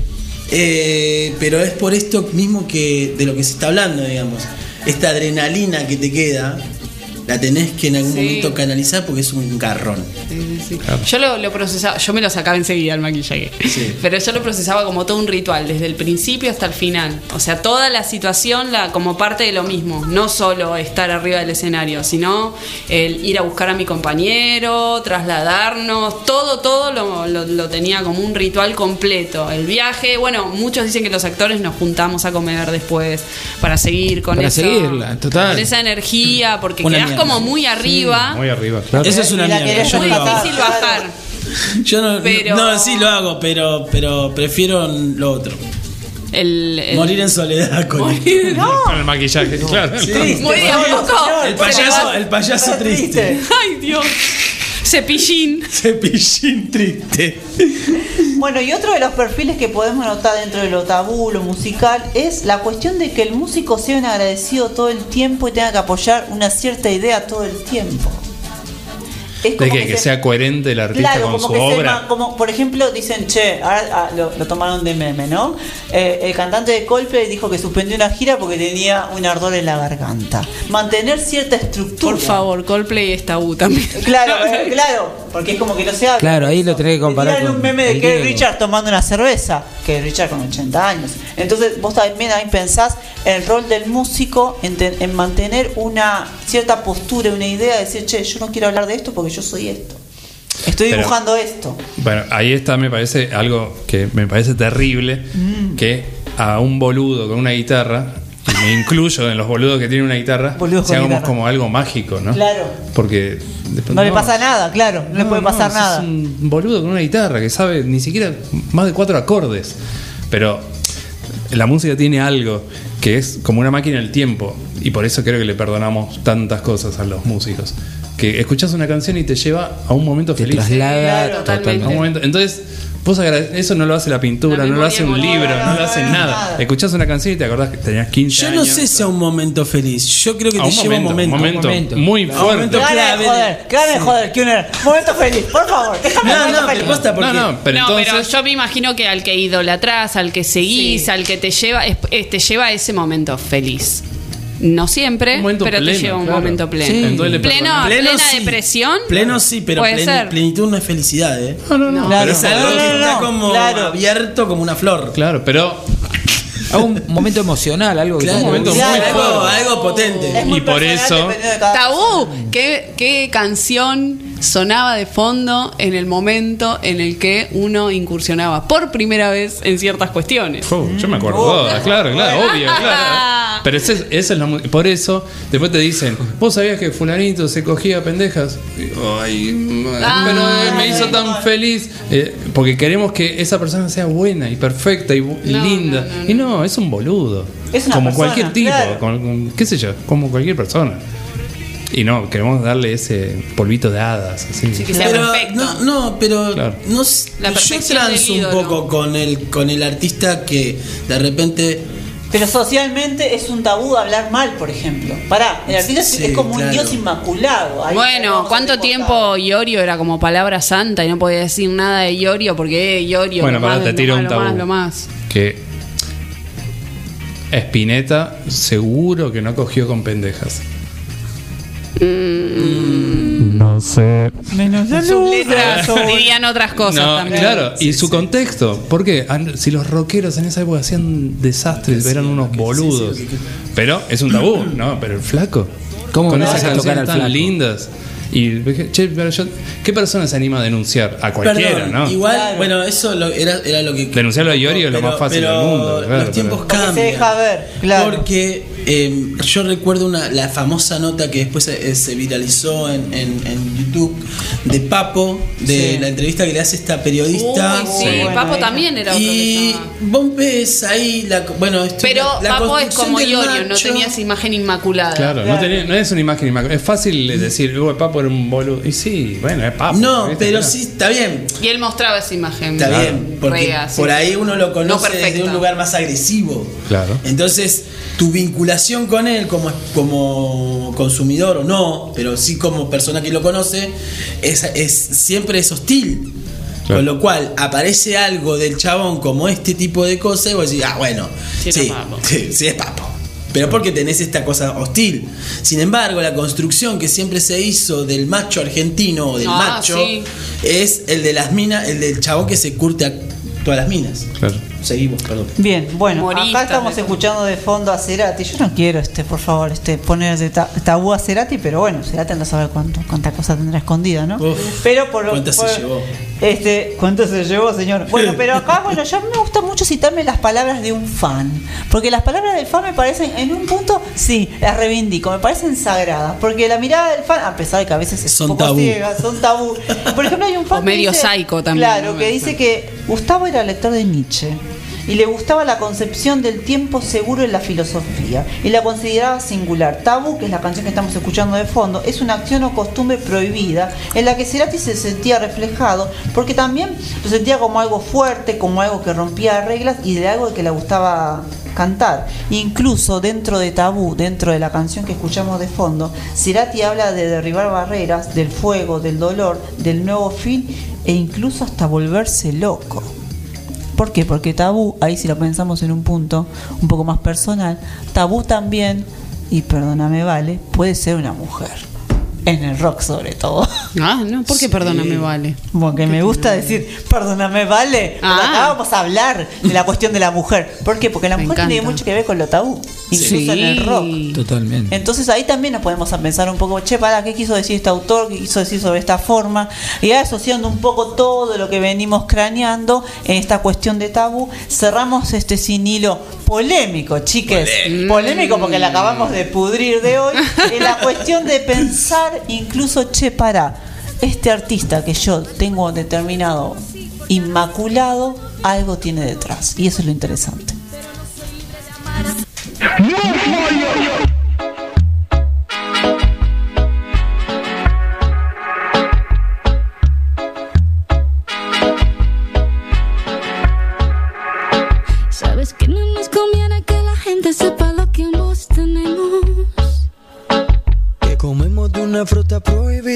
Encanta y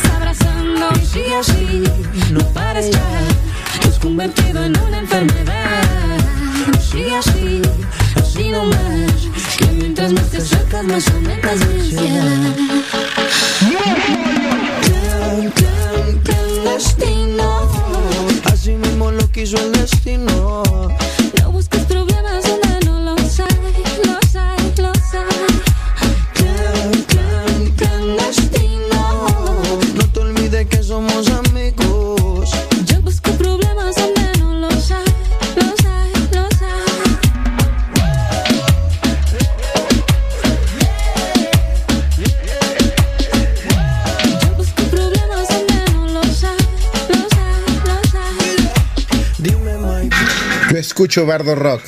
Yo banco Bardo Rock. Loco, aguante Bardo Rock. Escucho Bardo Rock. Banco a Bardo Rock. Un semejante día, ¿cómo no vas a bancar a Bardo Rock? Bardo Rock. Yo banco Bardo Rock.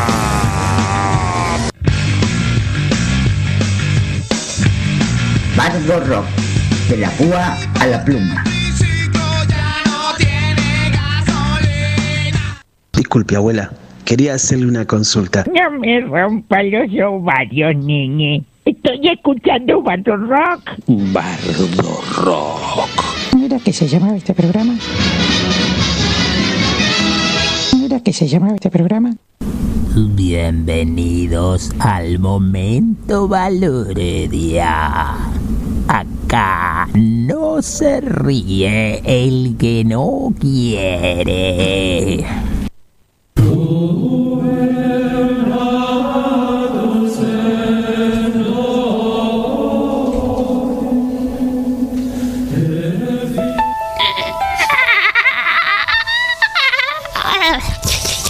Muéstrame el pie, muéstrame el pie. Sacátela, sacátela, Uy, zapa. uy, uy, uy, No, ni en pedo. Ni en pedo. Traje sandalias, ¿no? Che. Y le estás mostrando. Che, si, si llamamos a alguien, ¿qué hacemos con esto? Claro, con le este, mandamos ¿Querés algo. con un este balón? caramelito? Vení, que te doy un caramelito. Pará, yo no sé qué hacer. Yo salgo tampoco. Que, no, no, no. ¿Alguien trajo algo? Hola, ¿qué tal? Buenas noches, buenas noches. Eh, soy As- Asmodeo Pelor Pecaptum. Vengo a. Me dijeron que andaba por acá, mi Sí, hija. acá. Ah, ven, mire, Sí, sí, acá, acá. acá está. Hágase cargo. Uh, Hágase cargo. No te gusta que te chupen el culito. Eh, bueno, vamos a ver si podemos sacarlos de esta situación. Me parece que se estuvo metiendo un par de cositas que no debía y bueno, explotó así. Hacete el marchito. Bueno, a ver, te ordeno, demonio abismal del otro mundo, así nomás esto, ¿eh? Sí, este, al, al- al- al hueso, vamos acá. Te ordeno, demonio abismal de otro mundo, que reconozcas el poder del Jesucristo de Nazaret. Ahora acá, mira mi cara, así de una. Si querés Pum, pum. llorar, llora. Vete de, de esta criatura, te ordeno, ya me tenés por... Toda la mañana me hace lo mismo, vos sabés. Te sal de esa criatura. Eh, no le entiendo la letra. Bueno, pará, del Padre, del Hijo y del Espíritu Santo, ahí. Dale, dale, salí de acá, amigo. Dame, dame tu nombre, demonio. Decime cuál es tu nombre. Decime, decime cuál es tu nombre. Decime cuál, cuál, cuál es tu nombre. Me, de- me descansa encima, me descansa este tipo. Te, te expulso de esta alma. Vuélvale a ver, no te ordeno. Ahora, ya. Che, yo no puedo hacer nada. Bueno, muchachos, gracias, ¿eh? ¿Cuánto Hasta cuesta luego. Después te paso los honorarios. Uy, Dios mío, me lo rompieron el horno.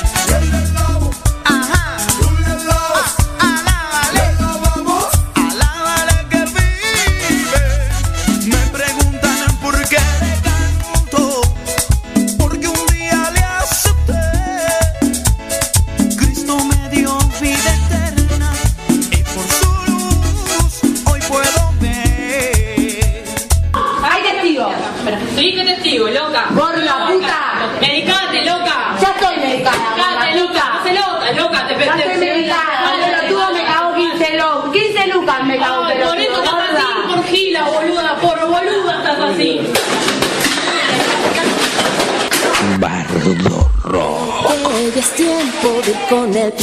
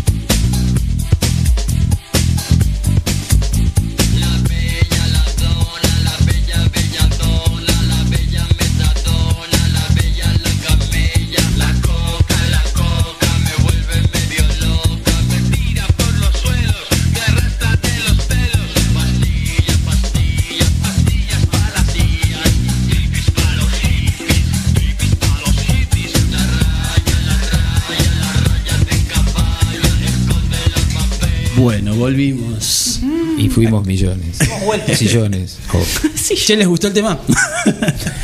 Era como para ponernos en sintonía. nada más. Muy lindo. Hermoso, un, un- Está una bueno, está bicoca. bueno, eh, volvemos al punto en el que estábamos. En el punto G. En el punto G. Estábamos en el punto de, de lo que yo en la, en- en la columna, en la parte anterior, había hablado de Freud. Se las tiré así, tipo, para después desarrollar. Freud es un chabón Ah, que... que unía el tabú con el deseo. Exactamente, bien ahí, ah, me escuchaste. Hace como escuchaste. tres bloques atrás. Exactamente, hace 10 años atrás yo decía que Freud lo que incorpora todos los conceptos que vienen este, mm, estableciendo o, o de alguna manera desarrollando los eh, positivistas del siglo XIX o principios del XX, fines de todo el XIX, principios del XX. Eh, es, em, eran todos, digamos, de alguna manera como fríos, como se analizaba a, la conducta humana, no voy a decir el hombre como se dicen en los libros de historia porque me parece No. de un androcentrismo asqueroso.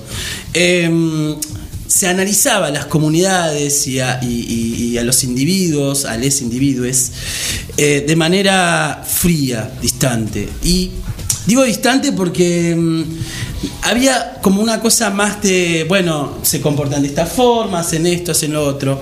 Freud los humaniza para mí, esto es desde mi punto de vista muy humilde, los humaniza cuando aparece el deseo. ¿Por qué aparece? eh, ¿Por qué los humaniza? Porque el deseo que hace los contradice. Es decir, Freud dice, no tiene sentido que el tabú sea algo a lo que vos le temés y no querés saber nada con ese tabú. Eso no es un tabú. El tabú es algo a lo que se le teme, pero al mismo tiempo te atrapa, te atrae, te, te genera un deseo. Es- Este es el retorcimiento de nuestro señor Freud, em, que habla de poner al tabú como un asunto diabólico o santo. Se produce esta contradicción tan humana eh, que hace que el tabú empiece como a tener otra identidad dentro del estudio, de, digamos, eh, en la psicología incluso. Él cuando escribe, mm, lo analiza en el libro Tabú y, eh, perdón, Tótem y Tabú, y explica un poco cuáles son como, como que hay, hay rituales, hay todos los eh, científicos hablaban en ese momento de una lingüística em, del tabú. Y Freud a esto lo profundiza mucho más todavía. Eh, lo indecible se torna deseoso, se torna eh, tentador, se habla mucho de la tentación. Por eso hay una construcción imaginaria, si ustedes ven, en lo pecaminoso como algo sexual, como algo atrapante, como algo seductor, como algo que te llama. Eso es el tabú. Él, bueno, ustedes saben que eh, Freud basa siempre su- sus análisis eh, eh, desde lo sexual también. Hay una marcada tendencia de lo sexual. Bueno, el tabú también es eso. De ahí el fetichismo. Pero ahí ¿verdad? Freud, por ejemplo, lo que es contemporáneo ahora no sería como una traducción del eufemismo. Por ejemplo, ahora las cosas que El, el eufemismo, ¿sabes para qué sirve? Para disfrazar al tabú. Ahí- O sea, no se lo nombra, aquello que Claro. es santo o demoníaco no se lo va a nombrar tal cual. Entonces se le va a decir la pichina. Claro. Digamos, ¿Entendés? Se le va a. se- o sea. El pitulín. el pitulín. Ay, las la- chichis. La chichi. Ay, la el- pochola. la pochola. Se van nombrando. Pajarito. Cachufleta. Claro. Ah, la se van nombrando cuestiones. Se eh, va disfrazando la cuestión. va- Pero se fíjate va- cómo a sí. través del tiempo, cronológicamente, el tabú fue como algo prohibido decir y ahora vamos a disfrazar. Vamos a disfrazarlo, vamos a decirlo, pero sin decirlo. Entonces, esa, esa mutación. Se la puse. Como dice Vero Lorca, dice empanada esa con mutación flecos, que hay va, que ser que va hijo de sucediendo. ¿Cómo? Empanada con flecos, hay que ser hijo de puta. Empanada con fleco, por Dios, qué asco. Raba con peluca. ¿Por qué aparte, por qué se asocia así? Hay algo, hay algo que siempre me llamó Sí. poderosa, tal vez eh, yo no me doy cuenta, pero hay una, hay una relación entre lo, entre el comer y el sexo tan íntima, tan este, Uy, lo hemos Y tocado va, en la Sí, gula. el la comer gula es, como claro, la sí, gula, lo sexual y el como comer, algo el tan em, Porque aparte entra lo común que decís, che, me voy a comer a. Claro, lo sin claro. querer. Y quizá. porque es un placer comer, Sí. seamos realistas. Además Claro. de que nos mantiene vivos, ¿no? Seamos- Totalmente. También. Sí, Eh, es es un placer y tener sexo también es un placer, así que. Y nos mantiene vivos. Está también. asociado al oral. Amén. Bueno, a partir del eufemismo, que es lo que lo que nos este, lo que nos estabas diciendo Lau recién, sí, lo que nos- Con la yo me pregunto, sí, la pichila y toda la la, La la, pochola. marincoche, como Seguimos tirando acá. Eh, sí, no, me pregunto yo, eh, que es un poco lo que también Javi en algún momento mencionó al respecto de la, del tabú hoy, a- hoy en día. Claro. ¿No? Hoy como que de- yo siento como que de alguna manera eso se revirtió. ¿En qué sentido lo digo? El En todos tabú aspectos igual se revierte. Por ejemplo, vos de que ahora no es más viejo, es adulto mayor. Adulto mayor. No, pero yo me hablaba de otro tipo de otro tipo de reversión, de, de- de revertir la- el tabú en los valores. También. Digo, hoy en, en algún momento de la historia del mundo la homosexualidad la homosexualidad dejó de ser algo eh, como, como parte de, de- de la cosmogonía del, hom- del hombre, de la mujer, de todo. En algún momento la homosexualidad terminó siendo un tabú. Sí. Hoy el tabú no es la homosexualidad, No. que si bien hay es también plausible de ser censurado, no hay eh, tabú en la homosexualidad, todos podemos decir yo soy puto, me la como, no hay problema, está todo más que bien. O yo soy puta, o yo soy lesbiana. Bueno, pero para, perdóname. No hay un tabú legal. Porque- No, no hay un tabú, no hay una, no hay un porque eso se, se, se dice. Se A ver, verbaliza. todos sabemos que- y se- digo- además se actúa. O sea, Sí, pero sí, digo sí, que por eso hay Se como un. eh, no, eh, yo jamás voy a discriminar a alguien por su sexualidad, todo. Tengo un amigo que Pero Sí. después sí lo hacemos. Claro. Y si tenemos un hijo puto, Sí, nos duele. Pero ¿sabes Eh, cuál es claro. el tabú para mí ahora? El tabú es, es la inversa. Lo que políticamente Claro. lo que es políticamente correcto es ahora. Hoy se utilizan las formas. Yo no lo voy a decir en público, Claro. bien, Sí, sí, sí, sí. ponele, voy a, pero tampoco puedo decir, o sea, no lo puedo, ya no puedo expresar eh, esa abiertamente esa eh, Mi rechazo homofobia. a, a- claro, porque Había vas a ser censurado, porque vas a ser Había un este, escritor judío que decía que él odiaba esta época, porque cuando él era chico, todo el mundo lo odiaba por judío. Entonces vos sabías cuál era el enemigo. Porque venía, che, yo te quiero matar. Ah, bueno, listo, son mi enemigo. Ahora está mal decir, yo, ser eh, Enemigo, racista, ah. pero la gente sigue pensándolo, sigue pensando que me tiene que matar. Entonces es peor porque no ves venir el enemigo. Entonces, digo, está mal, nadie, no va a salir el presidente de cualquier lugar y decir, no, los putos hay que matarlos. Pero sí lo piensan. pero lo piensan Pero no lo puede Sí, decir. no, puede lo pueden sí, decir, pero lo bueno, piensa, Esto, esto, Claro. esto, bueno, pero ahí vamos al- al- al- a la inversión del valor. Antes lo podías decir. Claro, Antes sí, sí. no podías decir lo otro que ahora se dice. Claro. Se invirtió el, la moneda, el, el valor del tabú. ¿Se entiende? Así pasa, digo, y esto tiene mucho que ver obviamente con el desarrollo de las redes sociales y todo lo que ya sabemos como, como idea. Digo, vos estás eh, en las redes sociales y de repente hay mucha cancelación, que también ese es otro punto. Igual es como que quedan en otras épocas, yo me pongo a pensar, ¿qué pasará en las nuevas generaciones, no? ¿Qué, qué será el tabú? Porque eh, no sé Bueno, si por las eso nuevas generaciones tienen tantas restricciones a la, a- sobre lo sexual o... No. Pero, por lo tabú ejemplo, va a ser, lo- ejemplo, y lo la tabú va a ser lo que esto, estas conductas, porque a ver, una de las cosas que dicen los este, eh, esto- estos pensadores es que el tabú lo que hace es como es un generador de mm, moral. Es el generador de la moral. Es la contracara, Es el- digamos. Claro. Yo te no, pongo no, es, la... es- es el corazón de la moral. Claro. Porque de- de- de la- del tabú parten los comportamientos, es el condicionante fundamental para las sociedades de control, el tabú. O sea, es el corazón de, todas de todas las conductas. Hay cosas que no, volvemos a esto, hay cosas que no se van a decir hoy porque son se, com- se empiezan a convertir en una, en una cosa tabú, Claro. en un asunto tabú. Si yo digo, para mí ¿Hay los- diferentes niveles de tabú? Sí. Puede ser. Yo para mí, yo sinceramente siento que el tabú es algo que se mantiene en secreto, que tiene que ver con lo, con lo que se desea decir y no se dice. Ahí está la ambivalencia entre, entre esta, esta, esta cosa del demonio y el santo que tiene como figura el tabú. Eh, no lo digo porque voy a ser condenado, pero en realidad lo siento, lo pienso y, lo, y me lo callo. Claro. ¿Se entiende? Esta es la, esta es la mecanicidad, este- esta es la mecánica del tabú fundamentalmente. Es la autocensura constantemente. Es una, es- vivimos Sí, en y sociedades de la control. al otro, Y la, y la- claro. sí, exactamente. Como policías del pensamiento. Claro, y creo que es, Constantes.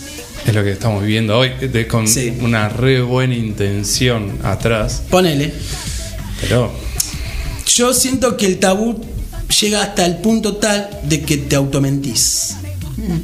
De que te autoconvences y te creas zonas de confort, Uy, sí. pero no las admitís. Para es el tabú más no, no, el más tabú. bien, claro, es el ¿no? tabú contra el tabú. Un psiquiatra forense decía que la diferencia entre los malos y los buenos es que el hombre malo piensa algo malo y lo hace. El hombre bueno piensa Algo algo malo, malo, pero no lo hace, dice. Pero no quiere decir que no lo piense. Exacto. Y, y yo creo que em, Sí, igual el análisis es un poquito más, porque digo, para tener una mente perversa y poder eh, llevar a cabo esa, esa- ese acto de maldad, sea desde matar a alguien, matar a un animalito, matar lo que sea, matar, ¿no? Matar. Claro, matar. Matar, eso. Acabar con la vida de. con una vida que no sea la tuya. Y, claro. Y eh, pensar en hacerlo y no hacerlo. Me voy Digo, tenés que ser. Tenés que, tenés que tener unas agallas para hacer eso. Tenés que tener unos huevos para. No sé si tener huevos y agallas, sino un objetivo preciso. De que decir mi Yo fin creo es que tener. eso. Yo creo No Pero sé viste si que yo que Yo miro que muchas eh, Psicológico, por favor. muchas series de, de psicópatas y asesinos seriales va con el deseo. Claro que Claro. Eh, entonces es cosas que no pueden reprimir. O Claro, sea, las cual. reprimen un tiempo hasta que las llevan a cabo Claro. y muchas veces hasta inclusive, principalmente con el deseo sexual va. sí. El asesinato que estábamos hablando de un documental ahora de un asesino Eh. Ah. Einstein. Eh, no, Einstein no. Cualquier cosa. ese es un eh, pedófilo. Dahmer. Sí, sí. Sí, el, homosexual, el muchacho que se comía a sus amantes sí. ocasionales. Sí, Jeffrey los guardaba, sí. ese. Que, exacto. que guardaba pedacitos. Pero ¿por qué es tan popular, por ejemplo, esta serie? Ahí viene nuestro, Claro. nuestra- nuestro Dame. apuntador. Gracias. Ay, tenemos Gracias, un señor. Ah, tenés un genio. ¿Cómo Sergio. me decía Javi? Dame. ¿Por qué es tan popular la serie esa? Porque hay una parte nuestra que nos encanta, nos seduce. Un morbo todo, también, hasta morbo. es un símbolo sexual hoy, eh, Sí. el pibe, el actor, ¿no? Como dice, che, qué lindo que es, todo. Che, pero está representando un asesino. Bueno, ese es, ese es el tabú. O- Bueno, eso- ¿Te das cuenta cómo se invierte el tabú? Yo la otra vez estaba viendo acerca de justamente de una persona, japo- un japonés, que termina haciendo cortadas en su cara para transformarse el rostro, para huir de un crimen que, huyó- que cometió, mató a una mujer, cometió femicidio y durante mucho tiempo, no sé cuántos, fue huyendo de la, de la justicia, de los policías, a partir de que se, se iba y cada eh, tanto Japón, el gobierno de Japón iba como mostrando la cara posible recon- construida con toda la, la cibernética y toda la gilada. Iba mostrando su cara posibles, sus Ay, posibles rostros. Em, y lo que sucedió, el fenómeno que sucedió, y a esto iba, es que cuando cae preso, tenía fans. Porque claro, le hicieron toda la seguidilla al tipo de sus huidas, de toda la. Pasa en Estados Lo Unidos. transformaron en un héroe. Sí, sí, Pero con los yo- asesinos seriales. Hace pasa. poco leí el libro de Puch. Sí. El tipo no dejaba de recibir cartas de gente proponiéndole garchar, casarse. Porque también creo que hay, Hay un algo. morbo en eso, sí. eh, un morbo y una seducción en la persona que hace lo que se le canta el culo. La libertad. Uy, tiene. Es una- Bueno, la libertad es otro tabú. Ahí también. La libertad es un tabú también. Es un fetiche el de buscar un asesino serial o Pero algo alguien, alguien que un sea nombre. libre. Che, yo eh, Sí, sí, odio sí, la libertad. sí. Odio Tiene un ferretero, contenido de tabú sí. muy Me fuerte. gusta esa piba, me la voy a coger. Toda esa libertad, entre grandes comillas. Bueno, hay algo que nos pega acá en el medio y que seduce de alguna manera. Claro. Que es terrible, porque tiene que ver con lo más oscuro del ser humano. Sí. Matar en, en situación de guerra está bien. Sí. Ahora no. Entonces tiene que ver el contexto, tiene que ver.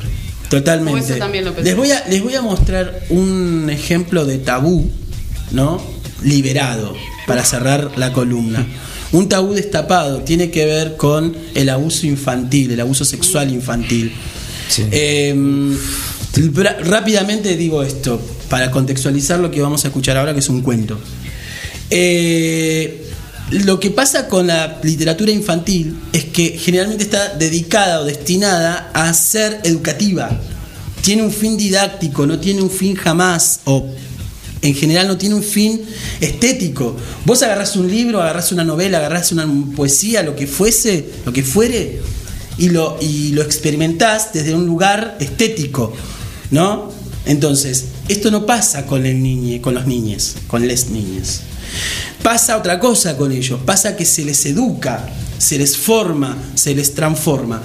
A partir de la literatura, lo que, o sea, viene como a servir, ¿no? De, de- de método, de herramienta para poder este, formar al pibe. Pero no hay una experiencia empírica de belleza, estética, de juego con palabras y todo eso, sino con un fin didáctico.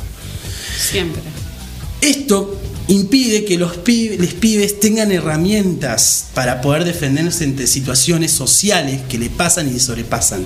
La literatura infantil debería tener esta posibilidad de poder eh, eh, disfrutar y poder experimentar. El disfrute. Eh, sí, Sí, y sí, la sí, imaginación, La el desarrollo de un montón de cuestiones cognitivas que podrían colaborar en situaciones como estas, de abuso infantil, de Pero maltrato. ¿la literatura infantil debería hacer eso? ¿Por qué no? Porque es literatura de ficción. ¿Por qué me Por tiene su- que educar a mí no, un libro? justamente Claro. lo que hacen los, lo- o sea, la Que me finalidad de eduque los mis viejos o los profesores. Claro, en el, en el contexto, en el contexto es Yo no sé si un cuento infantil a mí me tiene que educar. Me tiene que decir, esto es malo, esto es bueno. Exactamente. No, me que No pegar esta- acá. es la claro. cuestión. Esa esta es la cuestión. Claro. Debiera ser una cosa que te ayude a poder desarrollar tu imaginación y otros potenciales que tenemos como individuos.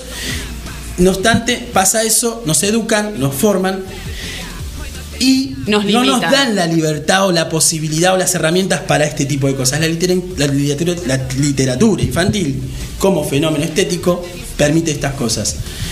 Em, cierro con el cuento y pasamos a otra cosa.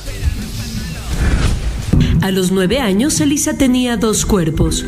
Uno de imán que no le gustaba porque el hombre de la coladera siempre lo dejaba con motas tornasoladas en una esquina. Y otro de papel de china e hilo que sacaba por la ventana en las noches de viento morado. En su cuerpo de cometa, Elisa flotaba por encima de su casa contando estrellas hasta dormirse. Su cuerpo de imán, en cambio, se sentía pegajoso y caliente como cuando te va a dar gripa. Solo que no era gripa, era por el hombre de la coladera.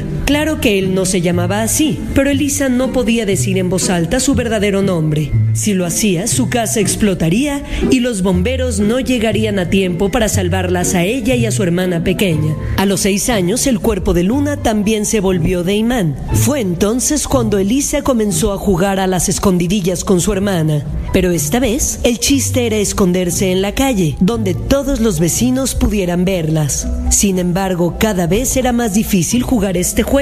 La mamá de Elisa, que siempre tenía que estar en otra parte y que no sabía que existía un hombre de la coladera, se enojaba mucho cuando encontraba a sus hijas sentadas en la banqueta. Una tarde hubo una tormenta eléctrica y Elisa tuvo que quedarse encerrada con su hermana en la casa, aprovechando que la mamá no estaba. El hombre de la coladera abrió la puerta del baño y husmeó en el aire. Casi agarra a Luna. Casi.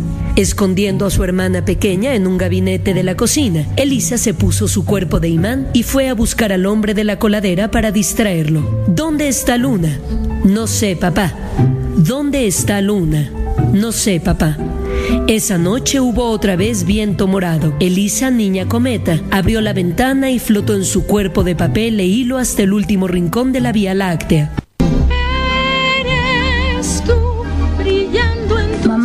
Quiero un príncipe azul. Yo quiero un negro que me azote.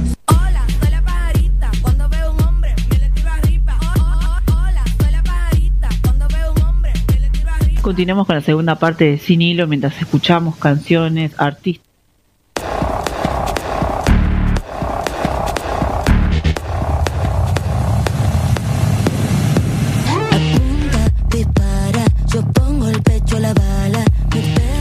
Sin Hilo porque aparezco yo en otra plataforma.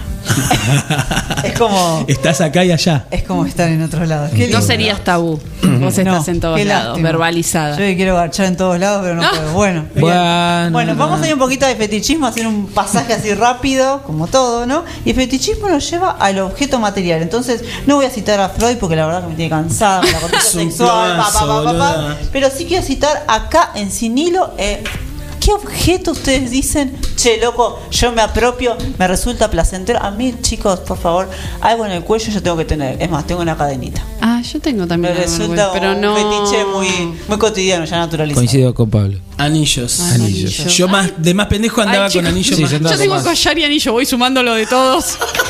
Javi. De tatuajes. Ah, eso no tengo. bueno, Está vamos a Ah, muy vamos, bien. vamos, pues si no alto. Me anotaban todas. Bueno, porque Era, para- el, era el fetichismo de nosotros. Bueno, porque para muchas personas, acá me gustaría que dejen ya el fetiche para el próximo programa, porque podría quedar Sí, sí, podemos- es súper desarrollable sí, esto. sí, lo- sí, sí. Hay también con la cuestión de los zapatos, los pies, Wow. la ropa interior y accesorios que hablamos acá. Manos. Manos, manos. dijo Gao y se tocaba. ¿No? Las Dijo manos. ahí. Acá porque la gente Las no manos, está me bien. encantan las manos. Pero, pero a mí el los pies, fetiche ah, pies, necesariamente. Ah, pará, yo no pies, pensé que me- pero las manos me pueden. A mí los pies. te- Olores. Uy, el no, olor, ni hablar. uy, sí. No. Uf, Los papá, olores, por favor. Eso, eso, eso es bastante animal, está bueno. Sí, sí, sí. Sí. que, nada, acá al cuello y listo. Pero Vamos. perfumate primero. No, vamos ahí. No, no, porque no mata es el no es- olor no es el humano. olor, el Yo olor no puedo, no animal. puedo. el- Claro, animal, ni siquiera no es el- olor a sucio. a- No, No, no, no, es el olor de la animal. El olor a persona. la Claro. persona. Ah, sí. Ay, qué Sí. olor a atún que tenés, querida, por favor. Bueno, bien. Y ahí nos vamos un poco Disculpa, a... me traje toda la milanesa que me comí. Que me comí una merluza. Yo a mí me encanta viajar en tren, también creo que es un fetiche. Y sentir el olor a comida de la gente que viaja. Sí. Bueno. Yo tengo un fetiche con el Ay, SubTV. no, yo No, tengo. yo ta- ayer tuve, fan. ayer tuve sopa, no. tuve- tuve un fetiche con el olor a mortadela del, loco que viajaba al lado y hoy había uno con olor a guiso. Dije, yo los miré a todos y dije, alguien está guardando una bandeja con olor a guiso, por favor, gente. Este es un fetiche hermoso. No. Sacaba el pan. Chan, No puedo. Se lo pasaba por la cara. Qué sucios, por favor. Bueno, nos vamos a ir un poquito, somos todos más o menos de esa época. Nos vamos a, ir a 1996, a los Sí. últimos años antes del 2000, donde, Antes de Cristo. antes- donde Babasónico saca un tercer disco que se llama Dopadromo. Es el disco más experimental donde hay canciones psicodélicas, instrumentales, rock pesado, bossa nova. Y Babasónicos a mí me resulta una banda donde justamente se genera toda esta cuestión de la cuestión sexual, Sí. la cuestión tabú para muchos. Ay, muevo la silla, ¿viste? Vas como Pero- bailándolo. Mal, prohibida. Y también la cuestión de que la música permite justamente toda esta cuestión de esta llegada, ¿no? Eh, hay palabras de Dargelos que a mí me resultan muy este, consistentes y que lo reivindico como músico actual, porque sí. aparte Babasónico me parece una banda muy Sí. original en lo que todavía, Sí. todavía, Todavía produce, sí, sí, sí. Entonces eh, voy a leer un par de palabritas de él que decía, despertábamos ante un mundo muy vil y esa necesidad de responder ante lo horrendo nos llevaba a decir cosas las cosas como eran en esa época. Por eso el disco tiene mucha más tortura que el anterior y hay una lucha tanto de fluir como de un camino hacia la libertad, donde el dolor, el tiempo y el paso de la vida generaban ciertas cuestiones en lo, en lo que era convivir. A mí lo que me resulta atractivo de esto, de, de esta demostración de Dargelos era, nos ubicamos en una época que era en los 90, donde las cosas se decían como eran, donde empezaban a surgir series, músicas, películas que nosotros justamente consumimos. Yo creo que ahora se dicen cómo son las cosas. En ese momento había muchas cosas que se tapaban. Pero también había gente que las descubría. Ah, puede ser. Yo, por había ejemplo, una era libertad. mucho de ir, mirar, descubrir, che, pará, ¿qué me está diciendo la tapa de este disco? Pero, la, ¿qué decís? ¿Que ahora no los descubren? Quizás Ya están sí, descubiertas. Pero lo que pasa es que Internet también abrió todo un panorama Sí. en lo que todo está, está dicho. Pero no está descubierto. Mm, buen punto, buena data. Yo creo que estamos hablando de. Ah, yo tenía 20 años en Claro, los 90. claro. Y yo creo que la gente tiene 20 años, claro. Estamos hablando de nuestra juventud. Claro. La gente de ahora que tiene 20 o 15 Está descubriendo un montón. todo- claro, También. un montón de cosas. Sí, además hay un cruce, y, a- y además hay un cruce generacional en esto. Oh. Porque tus experiencias seguramente eh, No son las mismas de los que pide ahora. El contexto actual. Claro. Con lo cual todo cambia y todo se resignifica. Bueno, pero los fetiches sigue- siguen estando permanentes. Sí. Quizás Sí. los La búsqueda de lo prohibido, claro, transgredir. otras cosas. Por Sigue ejemplo, siendo igual. Yo para mí los fetiches, qué sé yo, está bien, vamos a esto de los accesorios y capaz que era descubrir las pelis porno. Tenía Sí. 13 años y decía, che, loco. Sí. Y aparte era esconderse para ver una peli. Que toda todo- la- Bueno, el ritual. Imagínate que yo Y vengo que del no se te 60, enganche la tabú. cinta. Era una Porque ¿cómo revista. la sacás de la Claro, videocasetera o sea, y claro, alguien Una te- revista se enteraba sueca. toda la Sí, familia? Éramos un grupo así de, de pibe mirando una, un chabón trajo una revista que no sé dónde la sacó Claro. Los sueca. cómic pornos. Pero los Bueno, cómics los pero cómics yo pornos también compraba- parecen de esta época. Me y resultan lo, mucho lo más revelo generacionales acá, me compraba una revista que se llamaba Killing. Eran fotos, eran fotonovelas y a Sí, lo sumo la aparecía, no se veía nada. teta.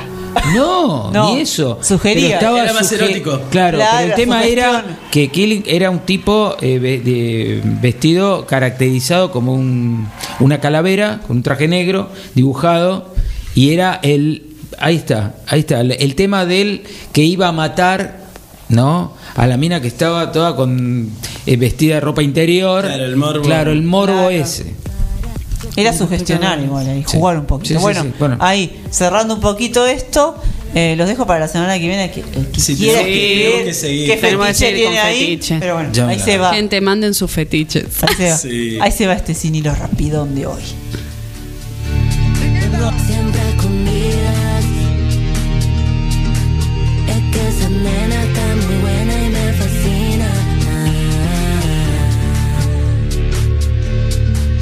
Te quiero encima, nada encima. Y yo soy una mina súper, bueno, me siento súper fuerte, pero la verdad es que yo soy una persona que, que, que, que voy para adelante, yo voy para adelante, o sea, te digo, pará, pará, pará, la vida es corta, pará, pará, pará, ponete las pilas, me hago, me hago todo un autoanálisis y salgo para adelante.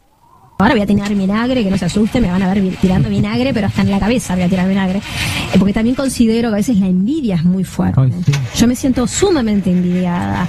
Pero bueno, a veces el éxito no se puede tapar. Yo no puedo tapar que me va bien. Porque me va bien y no lo puedo. Hay algo que no puedo tapar como me va. Hay cosas que no se pueden tapar, que no lo puedo esconder. ¿Pero por quién te sentís envidiada, Diego? Pues nada, no vamos a entrar en detalles, pero la envidia te llega por todos lados. Teatro y agenda de barrio. Hola, ¿qué tal? Acá estamos en Bardo Rock, en la FM 100.3 y la agenda.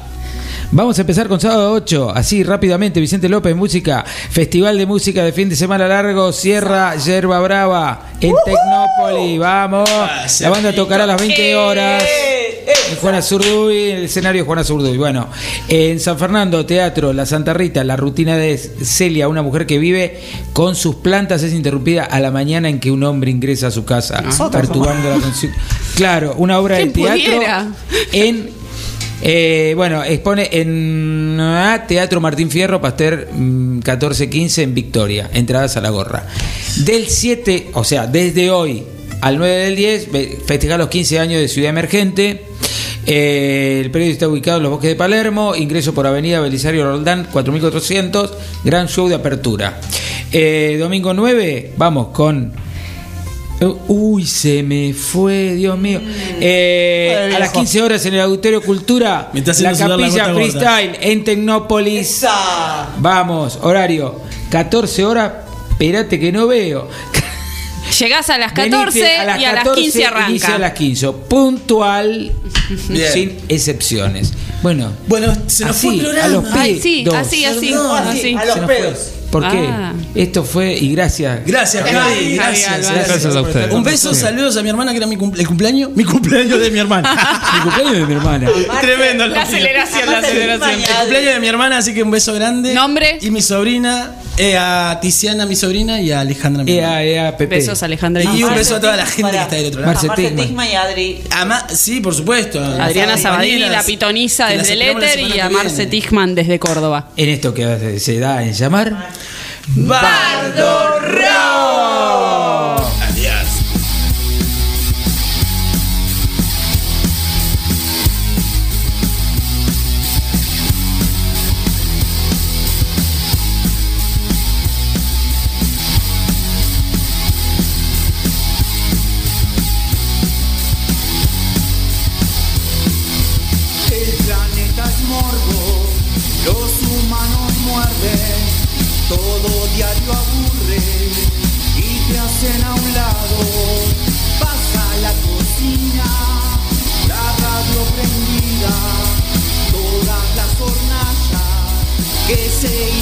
Incendiaron. Bardo